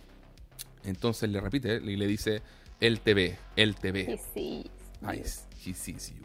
Claro. Y ahí las demás personas atacan a, hachazos a la gente, lo que es como un ataque muy random, pero de nuevo estamos hablando de que son, ese es el síntoma de esta cuestión, pues, eh, como actos de, explosivos de, de, violencia random entre los seres humanos. Entonces, pero en ese momento John no lo entiende, pues entonces está horrorizado. Y el policía le hace un gesto ahí con la luma de que lo va a golpear y John Trent se despierta, ya era todo un sueño, está, se despierta así como agitado en su sofá donde estaba leyendo y como que se, se, incorpora rápidamente en el sofá y al lado suyo está el policía lacerado. Así como uno de esos momentos. Uh. Eso, exactamente, esa es una escena que te hace ¡bu! Saltar. Exacto. Y ahí John se vuelve a despertar donde mismo. Y en fondo fue como este recurso del sueño dentro de un sueño. Y John está súper agitado, así transpirando, y tira el libro de Sutter Kane lejos. Dijo, a la mierda con esta weá. claro. Y John Carpenter. Sí, y fíjate que John Carpenter en el DVD decía ese, eh, hablaba pues, del truco del sueño dentro del sueño. Eh, ha sido usado varias veces y el mismo John Carpenter dijo, yo lo usé también en Príncipe de las Tinieblas y en esa película funcionó mejor que en esta porque el monstruo daba más miedo. Me encanta esa sinceridad carpenteriana. pues que va, eh, vemos y a John acá pasa algo bien interesante, que después de que tiene estos sustos, que son entre pesadillas, no sabemos bien si son pesadillas o no, pero, pero se nos presentan un poco todavía como pesadillas pasa que John Trent se pone a mirar los libros encima y nota algo. Empieza a agarrar todas las portadas, las saca, agarra unas tijeras, se pone a recortar y empieza a juntar los trozos armando un puzzle que parece ser un mapa. Claro. Entonces, con ese descubrimiento, ya vemos que al día siguiente John Trent se va a la editorial y les cuenta de lo que descubrió Y él piensa que todo esto es una movida publicitaria, porque dice, obviamente acá ustedes lo que están mostrando con todas estas portadas y este mapa es que Hobbs End, que es la última novela, existe. Y es un pueblo que está en New Hampshire. Claro. Por la forma, digamos, del mapa y por cómo lo situaba él. Y, lo, y lo- Y- le tira un chiste, así como le dice, esto se trata de como, junta todas las piezas, encuentra el pueblo perdido y gánate una loncherita. Claro. Y John le dice, hay que buscar a Sutter Kane, obviamente, en este lugar. Si dicen que está perdido, pero yo estoy seguro que va a estar ahí. Por supuesto que eh, Harglow se molesta y le dice, bueno, mire, nosotros no tenemos que- nada que ocultar. O sea, queremos saber si Sutter Kane está muerto eh, para cobrar el seguro. Sí. si es que, y si es que está vivo, queremos el libro.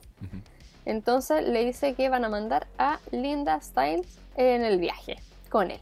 Por Claro. supuesto que John Trent sonríe y se sale con la suya porque de un comienzo nos habían mostrado que él quería jugársela de galán. Y Linda con cara de ¿qué? A ver, ¿en qué me metí?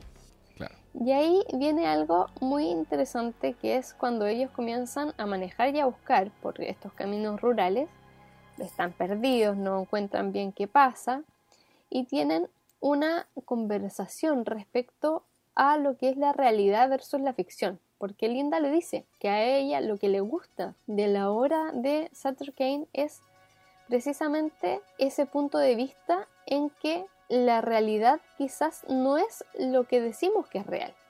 Y, y la cordura y la locura dependen simplemente de la mayoría. Exactamente. Entonces como que el punto de vista finalmente puede cambiar dependiendo de qué pase como con el global de, de la gente. Y eso uno lo extrapola fácilmente a religiones, partidos políticos, etc. Claro, y sin embargo, bueno, ella se va como en toda esta volada un poco filosófica respecto como a realidad ficción y, y a cuando la ficción está ligada como a una obra y qué sé yo, pero para John esto basura, o sea, como que no está ni ahí. Y vemos que Linda va manejando de noche ya, va, va avanzando esto, aparece un joven en bicicleta, como asustado y nos muestran ciertos planos donde la bicicleta tiene como cartas Sí, es una tarjeta de béisbol. ¿Es tarjeta de béisbol? A Sí. mí me pareció que era una carta como de Joker.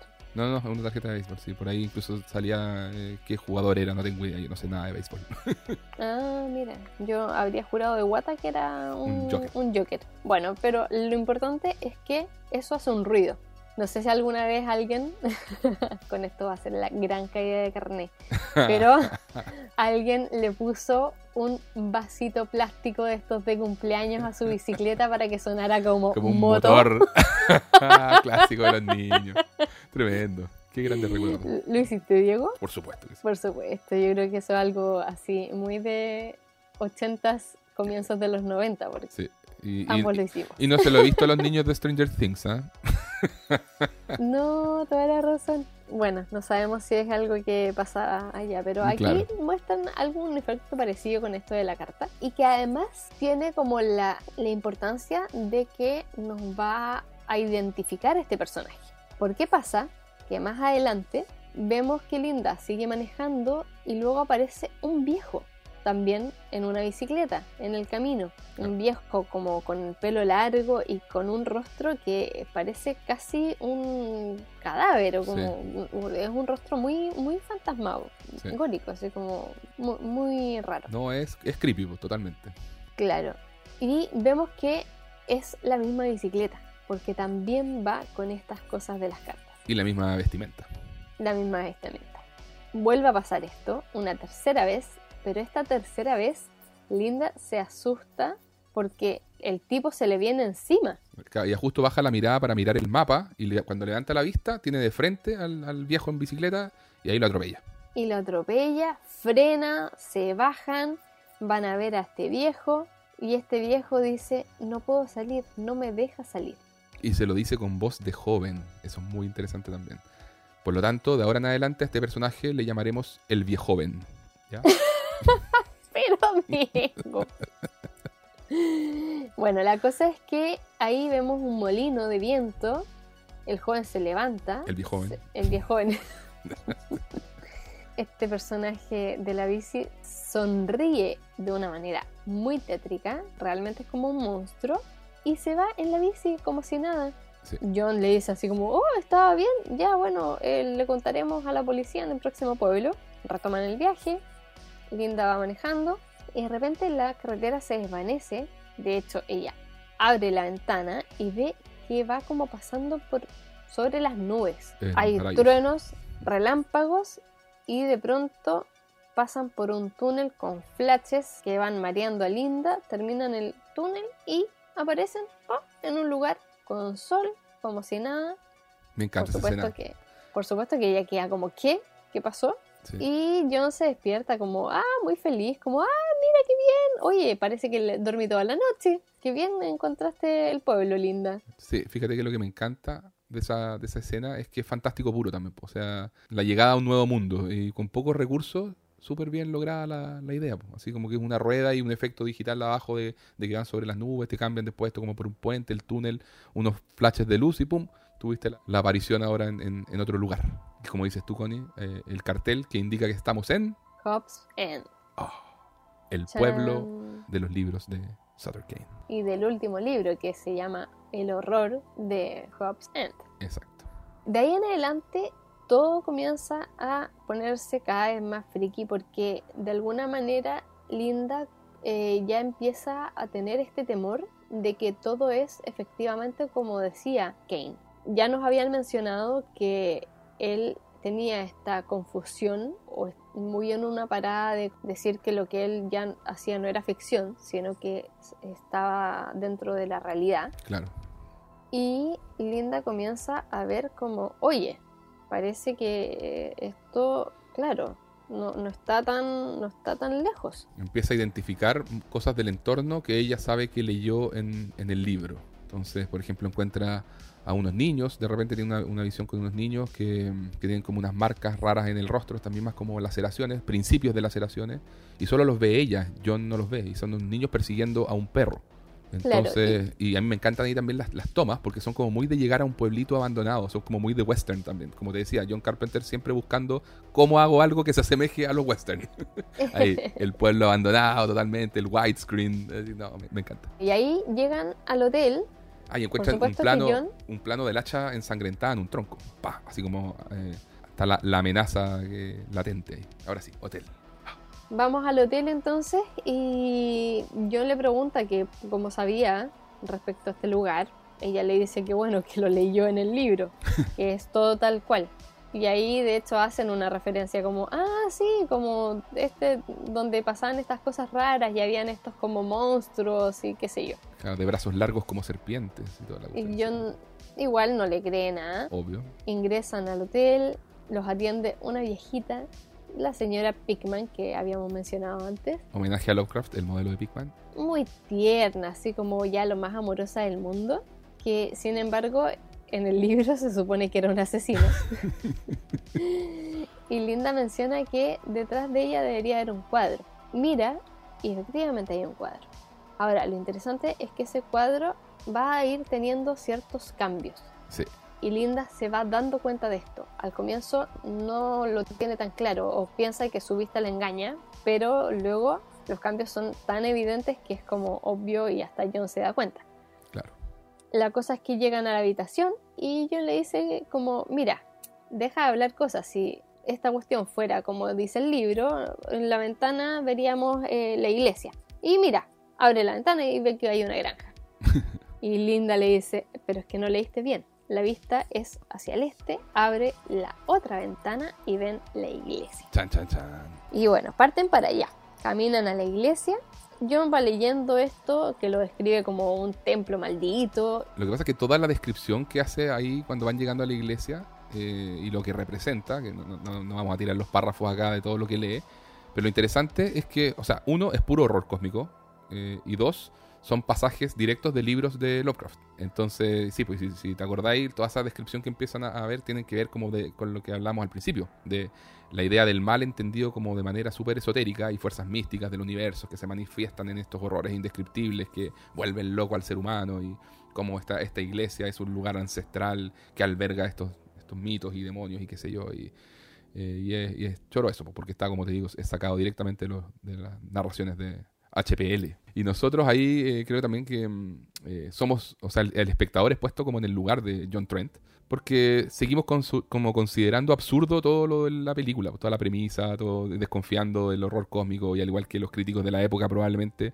mirando a Lovecraft como un autor de tercera categoría, siendo que inventó toda una mitología. Entonces es bien interesante, como te digo, todo ese paralelismo que lo hace más meta aún.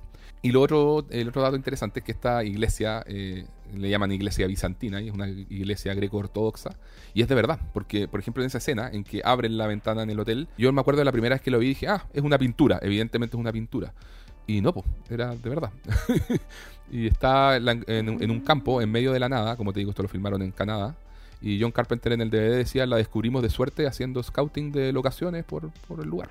Así como, es súper curioso porque es como totalmente nada que ver con el resto del entorno. Y como wow. el, el, campo que hay y todo, no, no, es un, no es un set, es una iglesia bizantina que está ahí. oh, eso sí que me sorprende, porque, uh -huh. claro, habría pensado que era un set. Claro. Es que es muy rara la iglesia. Súper rara, súper rara. Es rara, como que de verdad calza completamente con esto de que sea un templo maldito. Claro, claro. Hoy la gente irá a misa ahí. ¡Qué miedo! ¡Qué miedo!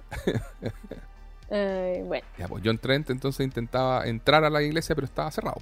Y ahí vemos que eh, aparecen personajes, llegan autos, una niñita y... Eh... Aparece el mismo perro y los niños que habíamos visto antes. Linda como que sigue teniendo esta recurrencia de estas imágenes de los niños y el perro.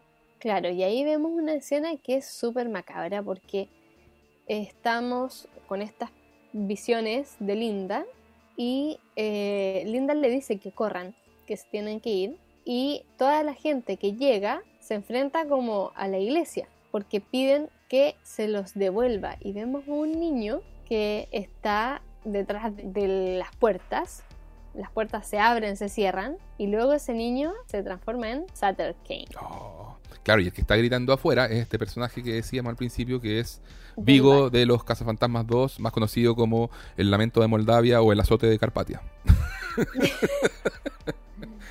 eh... Aparecen varios perros Doberman rabiosos que atacan a la gente del pueblo, ¿cierto? Entonces me da risa a mí porque es como el, en los tiempos de los 90 en que te acordáis que el Doberman era como el perro rabioso del cine. Anda como Sí. la era antes de los Rottweilers. Antes de los Rottweiler y era como, además que eran como perros que estaban casi asociados como a la cosa de demoníaca. claro. Pobrecitos. Por- bueno, la película la, la Profecía también lo muestra así, qué sé yo. Así que, Es que no la vi. Ah, pero bueno, cuando la veamos. y... Y lo otro es que es súper humilde la escena, ¿no te pasó eso? Como así como viendo que, oh, qué amenazante estos perros. Y son como seis, así, pero como que te los muestran distintos ángulos, como que atacan, atacan, casi como dando la idea de que son una horda de perros y, son, eran como cinco o seis perros nomás, y como que te los ponen en cámara lenta para eh, mayor efecto y qué sé yo. Y eh, claramente yo encuentro que no es el momento más logrado del film, pero me, me simpatiza igual. Y ahí en el DVD, John Carpenter comentaba que decía que no le gustaba trabajar con perros en escenas en que tienen que atacar gente, porque lo encuentra peligroso y no se equivocó, dijo que hubo lesionados entre los dobles de acción. O sea, por ejemplo, hay una escena concreta en que, de hecho, quedó, igual la dejó nomás en el corte final, en que el perro, en vez como de, de atacar a un tipo como al brazo, porque típico que se ponen esas protecciones en el brazo, lo- le muerde el pie. Y eso fue real y al tipo hubo que llevarlo al hospital después porque no le tenía que morder el pie. Y sí, así, así era. Pero bueno, después de pasa toda esta escena, esta escena pseudo de acción, Linda y John se van corriendo al auto, se les aparece la niñita que había visto Linda anteriormente, que tiene ya también alguna laceración en el rostro, y le dice, yo veo, ay sí. Y después ya se van de vuelta al hotel, John y Linda. Y John quiere saber cómo Linda sabía que los tipos en la camioneta eran gente enardecida y está así como enojado. Y dice, tú, Harglow y Sutter Kane elaboraron todo esto para, claro, quieren, esto es una farsa publicitaria, quieren que yo sea el que después salga diciéndole a, a la, a la prensa y al mundo en general, eh, hablándoles del pueblo embrujado de Sutter Kane y así ustedes van a poder vender más copias adicionales. Y Linda le dice como, te equivocas, pero no te equivocas tanto. le dice, en parte tienes Claro. razón. Así como le dice, esto inicialmente era una estafa, así lo queríamos hacer. O sea, eh, ellos mandaron eh, intencionalmente a Sutter Kane eh, fuera, lo mandaron lejos como una maniobra publicitaria, pero desapareció de verdad. Y de ahí fue cuando dicen, y dejó de, de reportarse como en meses. y ahora están de ver genuinamente preocupados. po. Entonces dice que lo de la turba enardecida y todos estos niños mutando, simplemente lo había leído eh, ella y el agente de Saturn Kane en el avance del nuevo libro que aún no se ha publicado. Entonces ahí donde Linda le cuenta un poco eh, que este nuevo libro eh, se trata, es como sobre el apocalipsis, sobre el fin de todas las cosas y que se inicia ahí en Hobbs End con este mal del más allá que retorna y se apodera de todo paso a paso y que comienza por los niños. Y, eso, pues ya habla de como de criaturas que se van convirtiendo en cosas que ya no son humanas y todo eso.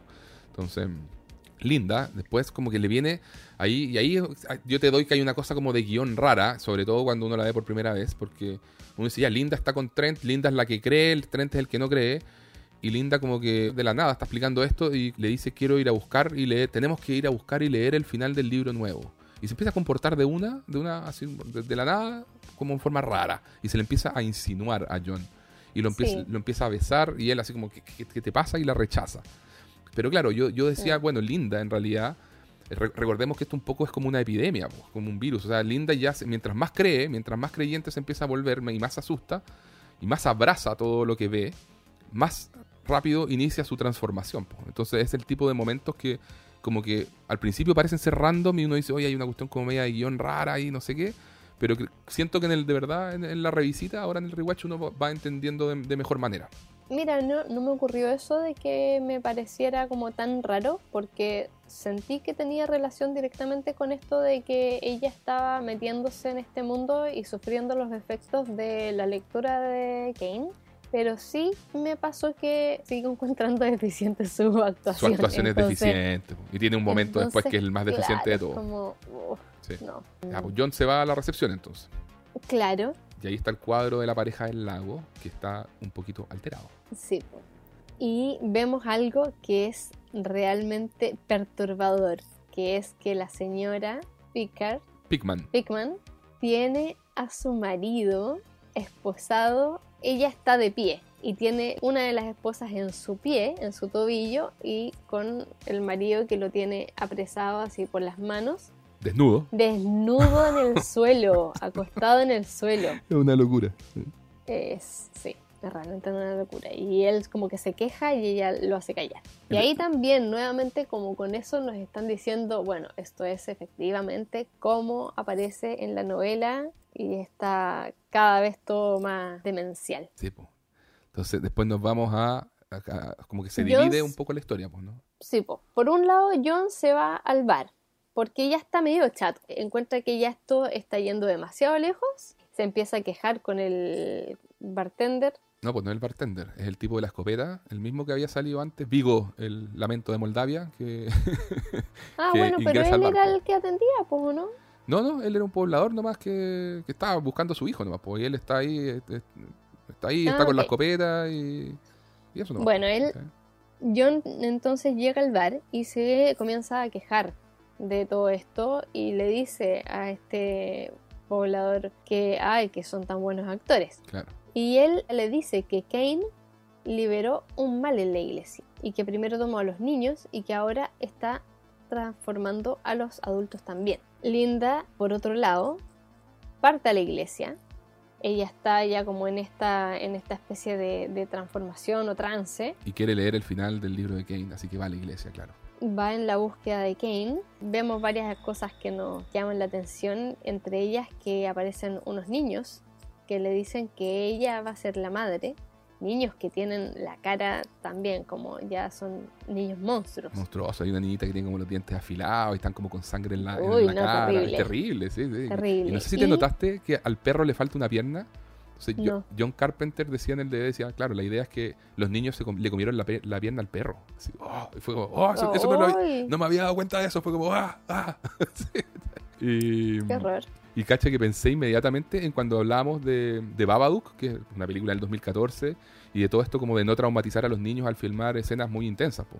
Y acá los niños están como que les importó nada, y están los niños maquillados así con estos, maqui- estos maquillajes horribles, y que son súper pesadillescos. Y Carpenter en el, en el DVD decía, a los niños les encanta jugar a ser monstruos. Lo pasaron increíble, maquillados y corriendo y jugando por todos lados. Bueno, quizá, quizá eh, fue así, efectivamente. Oh, lo, lo vieron como por ese lado. ¿Sí? mientras no fuera contra ellos, digamos, y ellos fueran el elemento maligno. Claro. Es distinto igual. Bueno, la cosa es que Linda llega a la iglesia y en la entrada dice que quien se atreva a entrar a este lugar profano será maldecido por siempre. Por supuesto. Y ella entra igual. Momento, ¿qué puede malir sal? Linda entra al interior del lugar, que por supuesto que es bastante creepy y no, nos da bastante susto. Y ve que hay una sala que tiene una mesa con una máquina de escribir. Esta sala ella la ve porque hay una puerta que se abre y se cierra. Y a medida que se abre y se cierra, mientras escuchamos tipeo de la máquina, la sala comienza a transformarse. Y luego vemos que está Sutter Kane escribiendo en esa máquina de escribir. Chan, chan, chan. Eh, chan, chan, chan.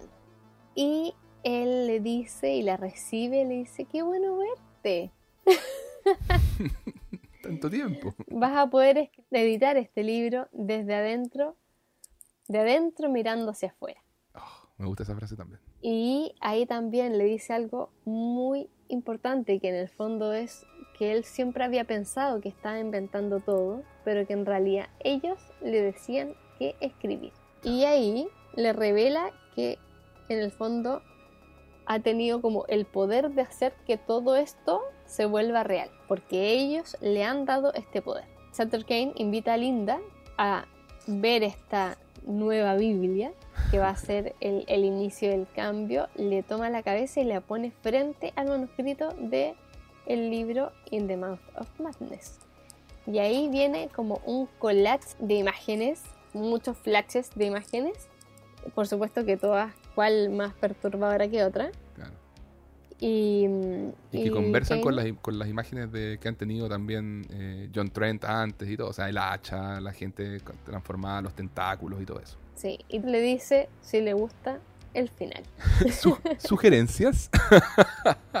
Lo cual me encanta porque, de nuevo, es como John Carpenter mantiene como el tono festivo con mucho humor negro a lo largo de la película y eso lo adoro. Claro, y ahí se dan un abrazo y vemos que hay una mutación en que tiene como una especie de tentáculos, así ya es totalmente monstruoso. Claro, por la espalda de Sutter Kane, él está como transformado, así, otra boca, otros brazos, todo bien grotesco, así. Ah. Entonces después nos vamos de vuelta al hotel. Esta, esta película tiene mucho de ir y venir del hotel. Sí, Sí, cosa que también, pues, desde, desde el punto de vista quizás más, de, más fino de- de- de estructura de guion, no es lo que más funciona, porque es como mucho ida y vuelta y vuelta. Pero bueno, estamos en el hotel, de nuevo. Y eh, John Trent está ahí, está tratando de hacer que el teléfono funcione y no pasa nada. Obviamente alguien cortó las líneas. Eh, aparece. Y esta es la escena que yo creo que es el peor momento de la película. Porque como que abre una puerta y viene uno de estos jump scare, así como que. O sea, abre una puerta, no hay nadie, va a cerrar la puerta y de la nada ¡ah! aparece Linda así, como que se, se le arroja encima diciéndole, ayúdame John, ayúdame John, me estoy perdiendo, me estoy perdiendo, vi el libro, no lo leas John. Y, y como su actuación es ultra, ultra deficientes. Yo creo que es, Mm. es el peor momento de ella eh, en cuanto a delivery actoral, digamos. Pero fíjate que me pasa también que digo, bueno, uno de los temas como complejos de adaptar siempre a Lovecraft es esta idea de, de la locura a partir de cosas que de repente son medias intangibles, inexplicables, como que te diga esto, este, como te decía, esto, este vacío existencial que te sobrepasa y todo. Y eso, pues, entonces mm, es súper abst- abstracto y llevarlo a imágenes es, jodido y, y puede ocur- ocurrir que el, que el espectador de repente no enganche, no entienda y, y cómo esto que está transformando y por qué estos seres muy monstruosos que parecen pescados y la gente se vuelve loca y empieza a tener actos de violencia, como que no logra de repente la gente juntar bien la- las piezas, lo encuentra medio absurdo. Y quizás creo que por eso muchas de estas películas de horror cósmico encuentran más su público en gente que ya está como con algún grado de familiarización o que le interesan estos puntos que son bien, bien de subgénero específico. ¿cachai? Mm. Eh, a mí me vuelven loco, a mí me encanta. Así que una vez que, como te digo, que ya uno ya entiende los códigos en los que se mueve, uno ya dice, ya, si esta película es, es joyita. po. Entonces, bueno, ahí tenemos que, después de, de que pasa esto con, con Linda, John como que la deja ahí, en la pieza, y baja a la recepción. La señora Pigman no está. Vuelve a mirar el cuadro de la pareja en el lago, y la pareja ahora sí que está hiper mega mutada, ya no son una pareja en el lago, sino que son dos criaturas monstruosas que se arrastran por el pasto, con tentáculos en la boca, y ya los rastros de humanidad, eh, adiós. y, Así es. y ahí es donde ya escucha gritos desde el subterráneo. Eh, baja al subterráneo y encuentra a nuestra queridísima eh, viejita amable, señora Pigman, ya en una versión grotesca, mutada, con brazos, tentáculos eh, y que le está dando hachazos a su marido que mantenía esposado. Entonces, como viendo, oh, holy shit, así como que Claro. hay plop. Y por supuesto, como estamos en una película de John Carpenter, todo muy cínico, aquí el tipo no es un héroe para nada. Y Sale corriendo. sale corriendo. Bien, adiós, adiós, nos vimos. Y vuelve a buscar a Linda, eso sí, tiene como la nobleza de tratar de ir a buscar a Linda. Pero nota algo raro nuevamente. Linda está ahí como detrás de una puerta que tiene un vidrio por delante. Y, y ve a través del vidrio. Esto es como, no sé cómo se llaman esos vidrios, que no son del todo transparentes. Pero alcanza a ver la figura de Linda detrás de este vidrio. Y detrás suyo como que empieza a notar que hay como otras figuras, como unas alas o una cosa media rara.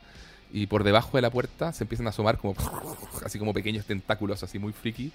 Y oh oh, algo pasa con Linda. y, y la puerta se abre y oh, ya no hay tentáculos, no hay nada. Y Linda le está sonriendo, pero en forma muy, muy, muy así creepy. Y pues en forma muy random vemos que toma a John y lo arroja contra la pared, la pared se rompe y John... Sí. Toda esa escena tampoco funciona muy bien, que digamos. Es como, ya, ya, ya, ya está Mm. sigan, sigamos adelante mejor. John se levanta y sale corriendo porque, como ya dijimos, no es un héroe.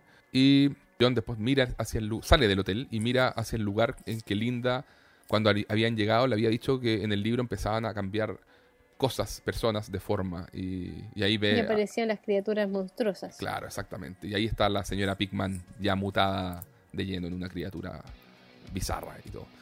Así que mm, eso, eh, después tenemos la escena de que John Trent va manejando hacia el centro del pueblo. Se encuentra en el centro con una ronda de personas y que se escuchan como cánticos de niños. Eh, ve que estas personas tienen antorchas. Y al centro de la ronda está Linda. ¿Cómo? Linda, ¿cómo? Si estaba en el hotel. Ah, ahora Linda está ahí y, lo está observando a él. es divertido, pero ahí como que apare- aparece muy random también una, una vieja así como deforme que le con un hacha y le dice ¡Fuck you! y, y yo así ¡Wow! y como que se mete al bar, al bar de siempre, y encuentra dentro del bar que está sentado en el piso y herido el poblador este de, que ya hemos mencionado, ¿cierto? Vigo el Cárpato. y em, le dice que, bueno, yo te había dicho que te fueras. Y John Tren como que le dice, ah, sigue así como dudando, porque John Tren nunca deja de dudar. Y es como efectos especiales, así puros efectos especiales, parlantes ocultos. Ya, les doy crédito, son, ustedes son realmente profesionales, pero ya como que termine esta cuestión. Y, y ahí el, el poblador este se tiene una, una frase muy interesante que le dice, no recuerdo qué fue primero, nosotros o el libro. Lo cual como que te, te da como esta recurrencia de lo que estamos viendo en algún momento fue real y simplemente la, este contacto de Kane con estos seres primigenios hizo que todo se fundiera en algún momento y se perdiera como eh, en- la historia y ya nadie sepa qué fue qué hubo primero o simplemente siempre fue todo un libro nomás. Entonces es, es interesante esa, frase de- del, poblador ahí.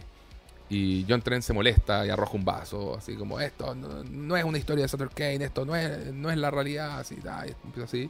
Y el poblador, que tiene la, cara herida, así como que le falta un pedazo de la cara, le dice, esto lo hizo un niño de 5 años, mi niño de 5 años. Dice, me hizo esto después de matar a su madre. Y tú estás solo. Y el tipo se pone la escopeta debajo del mentón y le dice, debo hacerlo. Él me escribió de esta manera. Y pa, se pega el balazo. Y ahí ya voy John Trent. ¿Qué onda con los efectos especiales? Me imagino. y Sí, no, ahí él como que cae y dice como, no, ya, esto, es una locura. ¿Qué onda? Claro. claro, como que ya con eso de alguna manera lo convencen Sí. o, o todavía está como ahí, pero porque trata de detenerlo, le dice así como, no lo hagas, o sea, ¿qué pretendes? Claro. Y claro, y el tipo como se suicida delante de él, ya eso hace que él quiera huir de ahí Sí. Y trata de, escapar. Por supuesto que ahí hay muchísimos inconvenientes, entre esos que Linda aparece y se traga las llaves del auto. Y ahí hay uno, uno- unas escenas muy bizarras también, eh, como que Linda lo golpea, eh, él la golpea de vuelta, la toma, y uno dice, es como, ok, no hay tiempo para cuestionar la violencia de género acá. y es como, ya bueno, ya, ya bueno, ya. Sí, por eso te digo, sí. Sí. Me pasa que tiene todos estos detallitos en el- en el- hacia el tercer acto que como que te desarman un poco el fluir de la historia, estoy súper de acuerdo, pero a mí por lo menos no ni de cerca me arruinan la experiencia, o sea, a mí, a mí, como te digo, me encanta esta peli. Pero ya, pues eso, se traga las llaves del auto, que a todo esto había, leía por ahí que eran llaves hechas de pasta. Qué lindo. Oh, ¿en serio? Sí, deben haber sido deliciosas llaves. Mm, sí. Y bueno, ahí John Trent saca un destornillador y eh, hace arrancar el auto con eso, que me llamó mucho la atención porque yo siempre había visto que hacían como el corte con dos cablecitos para hacer eh, la corriente, pero nunca había visto que alguien hiciera arrancar un, un auto con un destornillador. Claro, claro, claro. Eh, lo logra y comienza a escapar. Linda está con él a todo esto, en el auto. Sí. Y ahí le dice, ¿ahora me crees? Y trata de besarlo porque, según ella, Kane quiere que lo bese y es lo que los lectores quieren leer también. Es como, es como lo que hablábamos antes de la señora viendo la teleserie. Ah, Es que el jovencito se quede con la jovencita. Es bueno para el libro, le dice. Sí. Pero John, chao, la para en seco y le dice, no, chao, quítate. Y de hecho la baja del auto. No, no, no, se él baja se baja. él del auto. Sí. Y ve a este, el viejoven Sí. de la bicicleta en una cabina telefónica que luego se va en su bici. Y aquí viene otra escena que también es muy pelacable y, Oh, y sí. no sé si me funcionó del todo. Sí. Que vemos a Linda bajarse y está transformada en un monstruo completamente. O sea, está caminando como araña, con la cabeza como da vuelta, los huesos le crujen. Y John Teren Una escena, una escena como media el exorcista, por así decirlo, y que usaron a una usaron a una, a una contorsionista y le pusieron una máscara de Linda al revés, para que se viera como que tenía el cuello girado y todo. Claro, y ahí eh, John Trent se sube al auto y arranca. El tema es que él comienza a salir del pueblo, pero de repente todo se enciende como un tono rojo anaranjado y aparece de nuevo en la mitad del pueblo. Oh, me encanta. Sí, y eso oh, oh, no hay lo intenta escapatoria. varias veces. Y siempre y- cae así como en el mismo lugar donde están los pobladores como caminando hacia él con las hachas y las antorchas. Entonces como siempre está la amenaza. Y como que John se da la, la- la media vuelta, se trata de ir y boom, vuelve a aparecer en el mismo lugar. Y esto que le pasa como tres veces hace que ya en un momento él diga, ya, filo, no me va a funcionar hacer lo mismo de siempre. Ah, y ve, espérate, Entonces- ve, a, ve a Linda con el viejo joven en la bicicleta en una de las pasadas. No, es muy bizarro todo lo que ocurre. Sí, pero cuando ya vemos que aparece como por tercera vez John Trent en el medio del pueblo con la turba al- frente, él, chao, se va encima de la turba nomás, Claro, a- como para atropellar a la gente, pero termina chocando y pierde el conocimiento. porque se le aparece Linda al frente. Así como que va a atravesar la turba, ve, ve que está Linda al frente y va, mueve el auto y ahí pa, choca y pierde el conocimiento. Entonces, claro, después despierta en un confesionario en la iglesia, está encerrado. Claro, y ahí se, se escucha como un diálogo bien interesante de Sutter Kane. Sí, que le dice, ¿sabes cuál es el problema de la religión en general? Que no saben transmitir bien la anatomía del horror. La religión busca la disciplina a través del miedo, pero no entiende la verdadera naturaleza de la creación. Nadie nunca ha creído lo suficiente como para hacerla real. No puede decirse lo mismo de mi trabajo. He vendido más de un billón de copias. He sido traducido a 18 idiomas. Más personas creen en mi trabajo que en la Biblia. Claro, ahí ya reafirmamos de lleno toda esta idea de la película, el concepto de que las cosas se vuelven reales en este universo en la medida que más personas crean fervientemente en, en ella.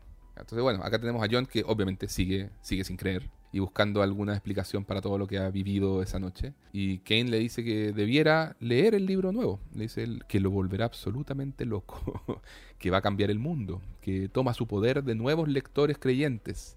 Se le dice cuando las personas pierden su habilidad para distinguir la realidad de la fantasía, ahí es cuando los antiguos pueden comenzar su viaje de retorno y mientras más personas crean, más rápido el viaje. Entonces ahí ya de lleno, de- nuevamente una referencia te está diciendo los antiguos, eso es lenguaje Lovecraft.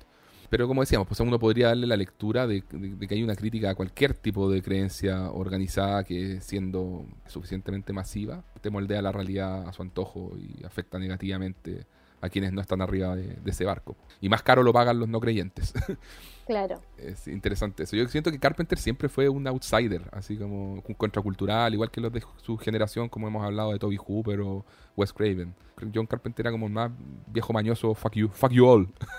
Sí, ¿cachai? Entonces, que, que meta todas estas críticas a, a lo que es masivo y lo que es organizado y que eh, como que trata de minimizar o anular a las, a las a minorías, yo creo que le, le gusta pegarle sus palos a ese tipo de cosas. po. Bueno, lamentable que, que hoy en día ya no esté haciendo películas el viejo John. Pero fíjate que se dedica ahí a sus giras musicales en que toca sus, sus bandas sonoras y lo pasa súper bien rock and rolleando arriba del escenario. y cobra cheques por los remakes y juega videojuegos en Twitch. muy bien.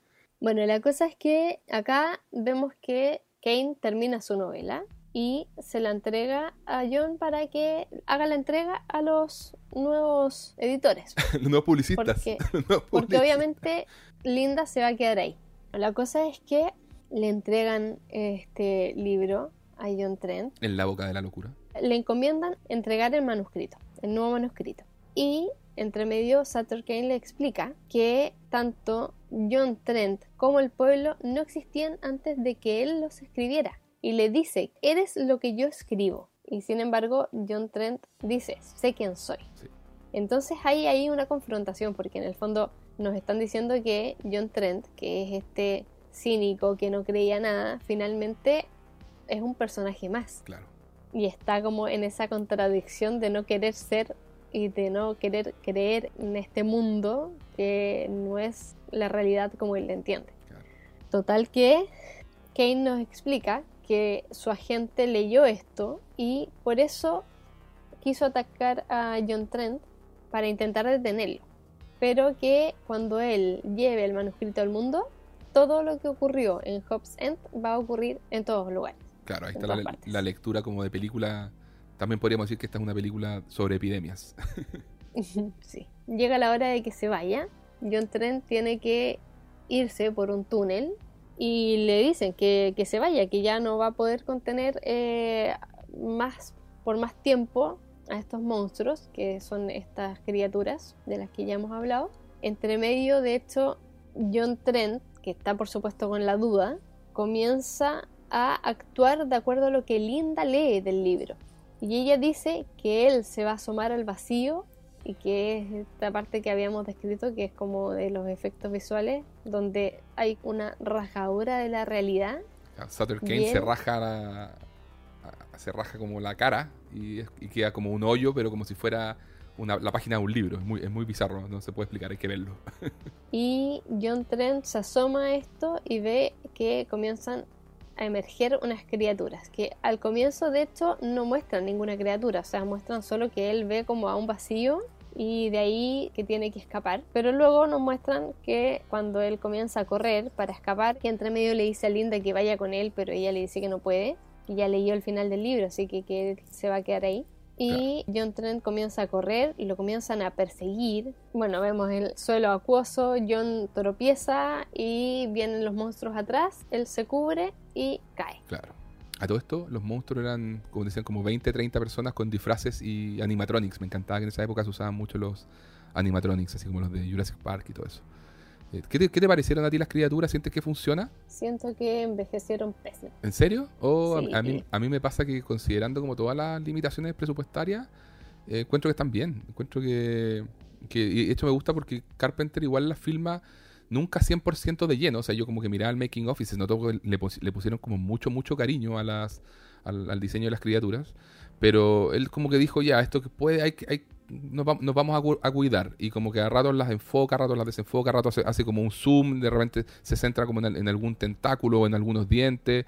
Como que nunca te da como el plano, así como hay una escena como de un segundo en que como que ves el plano completo de las criaturas que vienen persiguiendo a, a John Trent. Entonces, como que siento que igual se resguarda bien y me pareció una buena eh, decisión. Y juega más como con los efectos sonoros y los, y los rugidos y chillidos de los monstruos, que me parece como eh, acertado. O sea, yo por lo menos como fan del Fantástico me que- quedo satisfecho. No, no puedo decir que, que envejecieron pésimo porque siento que he visto otras cosas tanto peores en el género. Así que...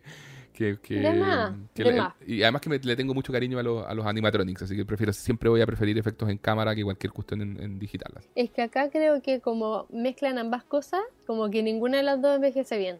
Ya. me genera como conflicto cuando el tema estético se mm, cruza entre ambas cosas y además tiene como esas deficiencias que finalmente vemos que son como del paso del tiempo nomás. Sí.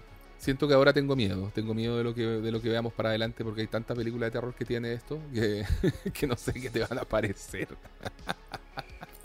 Pucha, lo siento. No, está bien, está bien. Yo creo que va a ser parte de la, de la conversa. La, de ahora en adelante la Connie va a ser la que va a llegar criticando los efectos especiales de todas las películas que veamos.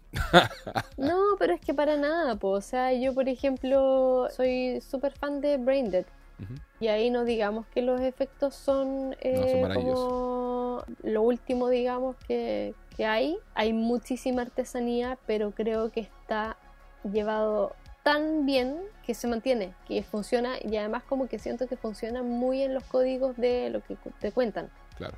Entonces jamás criticaría, por ejemplo, eh, ahí los efectos especiales. Sin embargo, acá me saca más, po. No, No, me y- funcionó del todo. Sí, sí, está bien. A mí me pasó al revés, me pasó como el sentir que ahora se los per- le perdono todo mucho más que antes, ¿cachai? Porque quieres mucho la película. O sea, no sé si ya lo dije, pero es mi, ter- mi tercera película de John Carpenter favorita después de La Cosa y Halloween, o sea, me encanta. sí. Pero ya, sale, terminemos la película. John Trent después ap- aparece en la misma posición, cubriéndose la cabeza con las manos, en la que había, se había quedado ahí cubriéndose de los monstruos. Está en medio de una carretera, está asustado, no entiende nada. Ve el molino de viento, ve llegar un niño en bicicleta, que era la misma bicicleta del viejo joven, así que lo, lo detecta por la, por la bicicleta y por la tarjetita de béisbol que tenía ahí entre los rayos de la rueda. Y el niño le indica hacia dónde está la autopista. Dato curioso, el niño es Hayden Christensen, Anakin Skywalker de los episodios 1, 2 y 3. Oh, Y, mm, bueno, John Trent eh, le pregunta si es que, oye, bueno, por casualidad alguna vez escuchaste de Hobbs End, el niño le dice que no, bueno, ya, chao, John se va, se sube a un- así como que hace dedo y se sube a un camión, llega a un motel, está pensativo, como que no entiende nada, qué es lo que pasó y todo.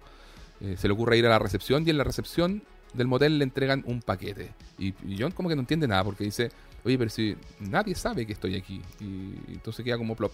Después va a su, cuarto, abre el paquete, se molesta, vuelve a la recepción y dice, ¿quién te entregó esto? ¿Quién fue?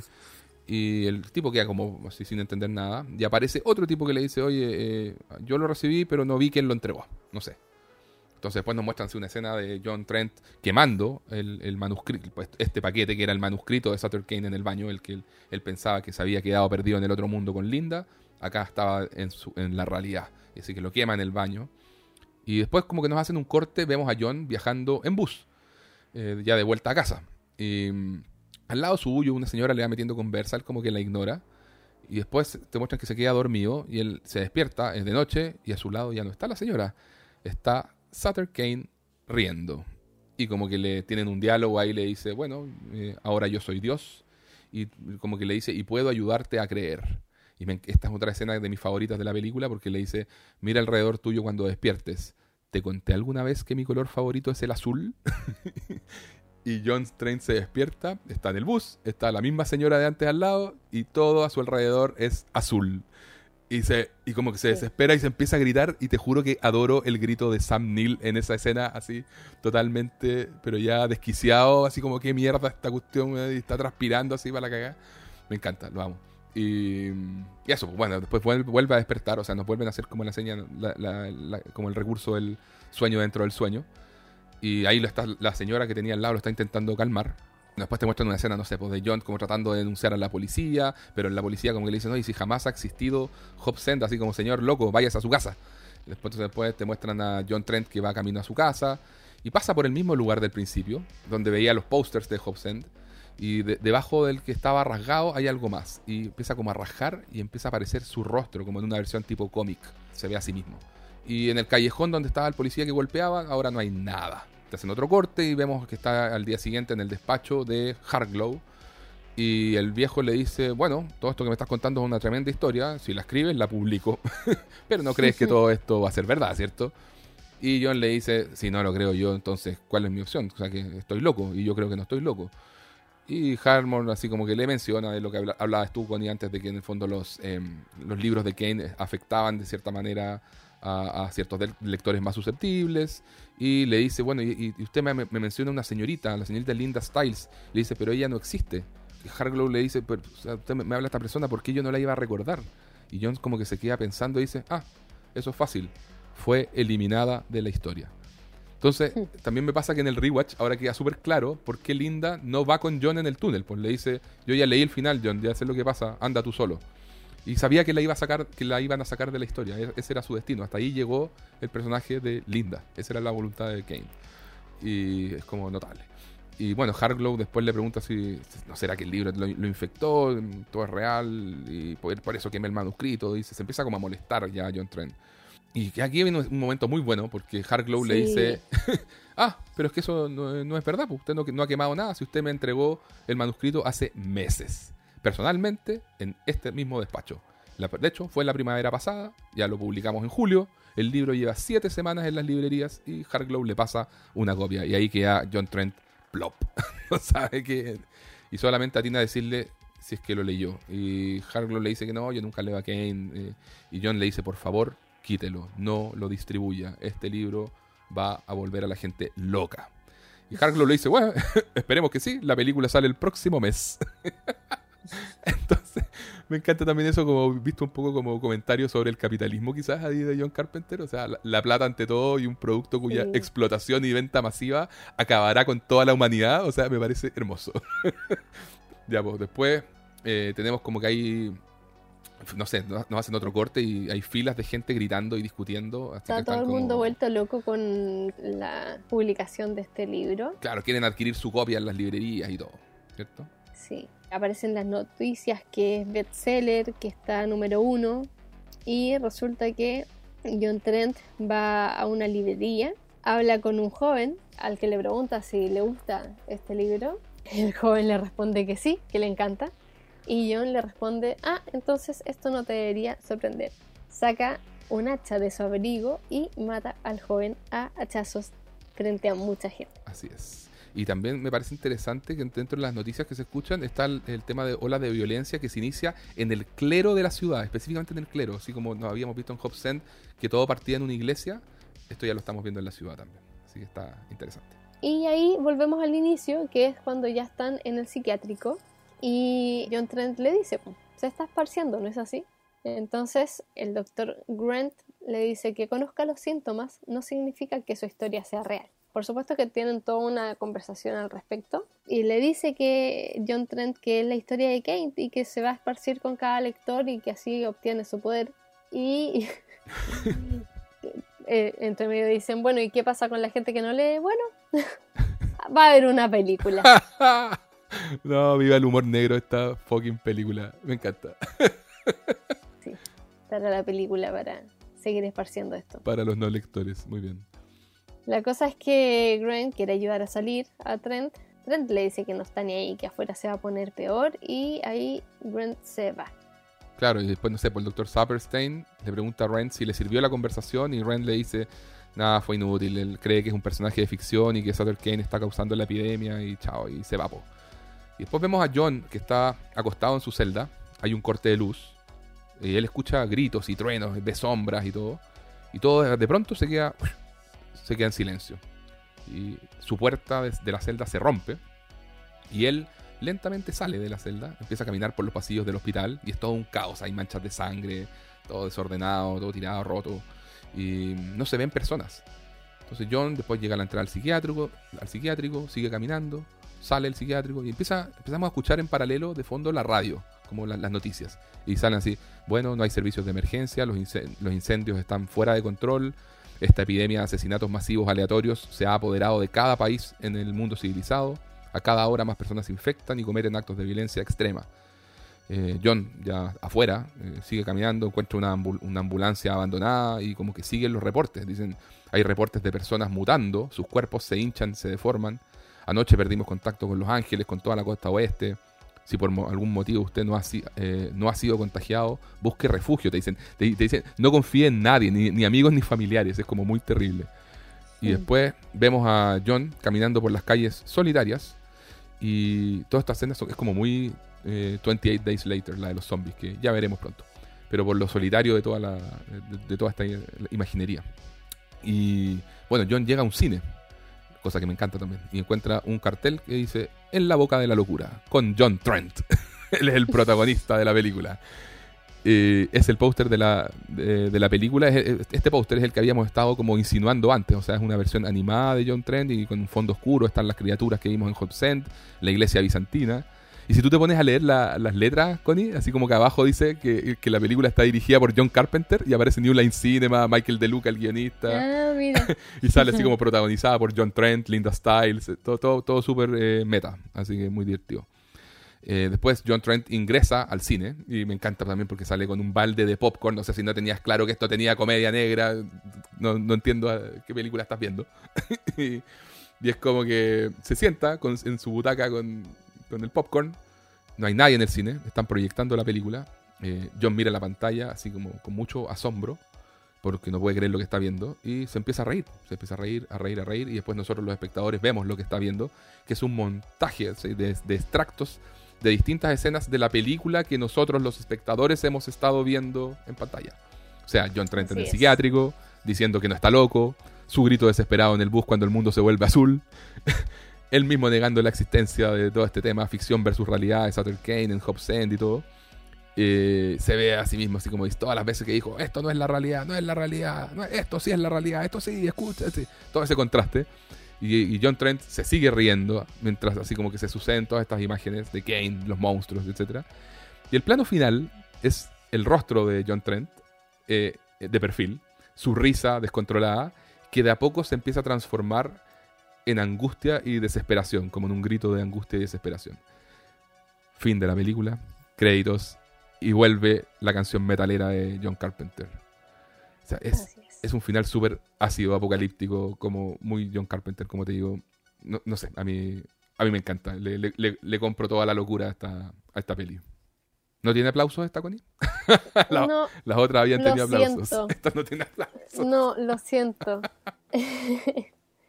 me pasó que, bueno, lo que te contaba, hubo cosas que me sacaron. Estos elementos que mencionamos ya de la actuación de Linda, que es bastante deficiente los efectos visuales, que hay algunos que me parecen más acertados que otros. Creo que mm, cuando se juega con la fantasía y con los monstruos y con lo que vemos con los monstruos, hay veces en que funciona más eh, lo que no vemos que lo que vemos. Acá igual hay, hay ambas cosas, porque por ejemplo la transformación como de, del policía, de los niños monstruos, del viejo joven.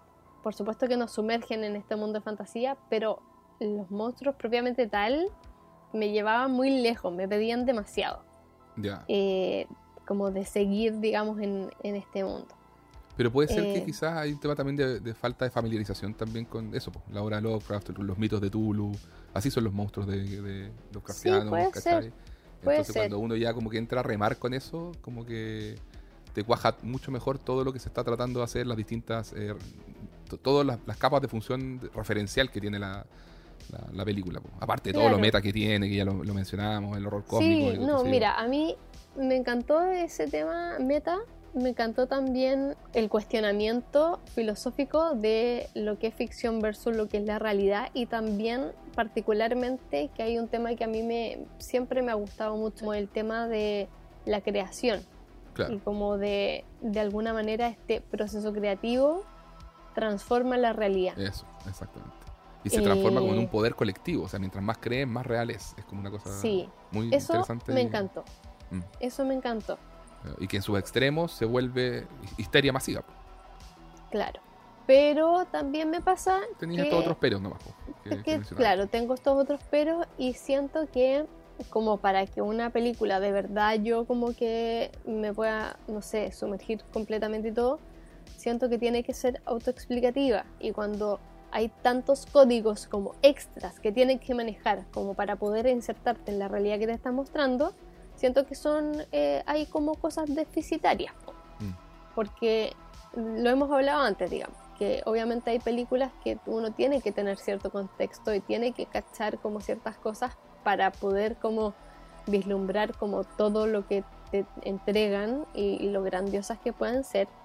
Sin embargo, uno no debiese tener un manual para poder apreciar la película. Sí, pero yo no, creo que te, te, demande ese manual. Yo creo que es, es, exactamente lo que estás describiendo tú. O sea, si uno después le mete el bagaje cultural de cachar de Lovecraft, horror cósmico, qué sé yo, simplemente se disfruta más. Es como que le agregáis una, una capita adicional de goce, pero pero no necesitas saber más que lo que la película te, muestra respecto a esos monstruos. O sea, oye, son seres de otra dimensión que entraron en contacto con este autor y a través de este autor estos antiguos van a volver a nuestro mundo y van a tomar posesión y todos nos vamos a transformar en monstruos a su, a su merced, si se quiere. Si se quiere. ¿Cachai? Entonces creo que no, lo, lo podéis entender perfectamente, ¿cachai?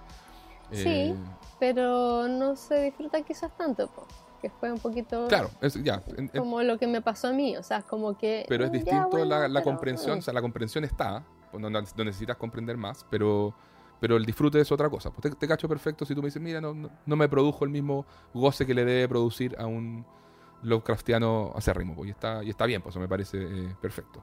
Y es que ¿sabes? me pasó otra cosa, eh, que espero que sigamos siendo amigos después de lo que te voy a decir, Diego. No, no más, pero de hecho encuentro súper interesante que tengamos como nuestra primera película en donde tenemos una eh, diferencia de opinión eh, Mm. como más, más marcada, ¿cachai?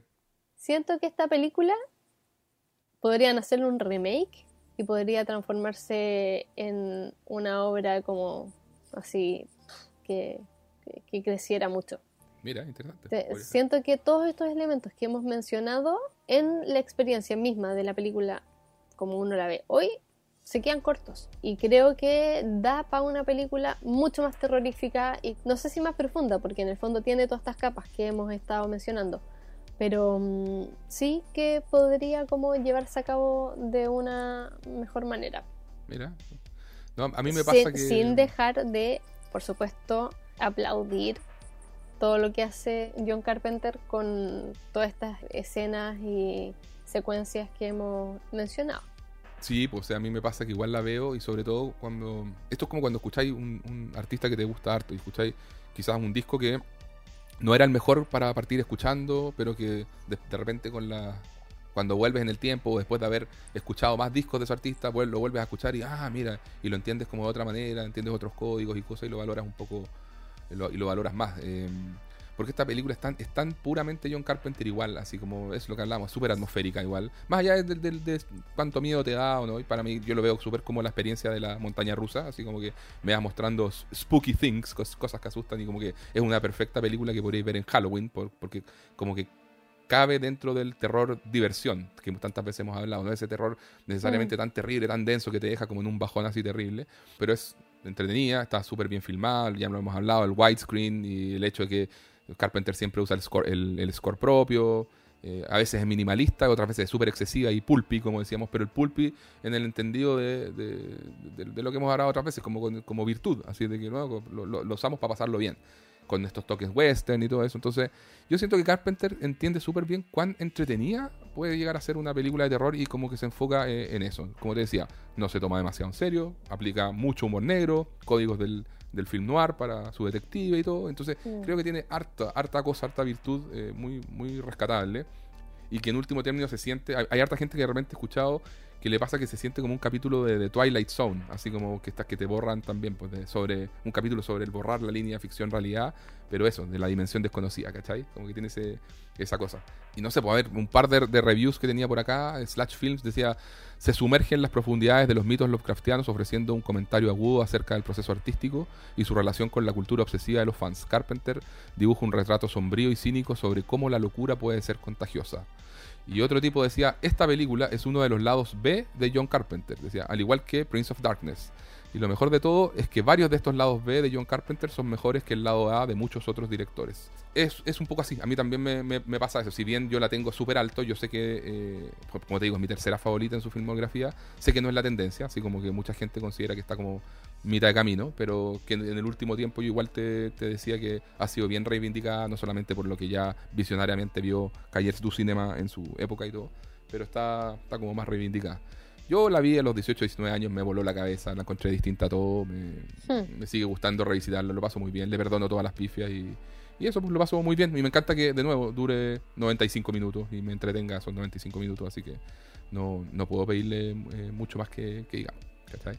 Así que eso, no sé, yo, yo por lo menos estoy... Estoy. Ya, entonces con eso vamos cerrando y los invitamos a seguirnos en redes sociales, en Twitter, arroba el concilio media, en Instagram, arroba el concilio media. Nos pueden poner cinco estrellitas en Spotify para difundir y con eso nos vamos despidiendo. Por ahora les mandamos un abrazo grande, les deseamos un excelente resto de semana y desde acá, junto a Connie y nuestro librito creador de monstruos Lovecraftianos como Baby Tulu, les decimos junten miedo y compártanlo con nosotros. nosotros. adiós gente.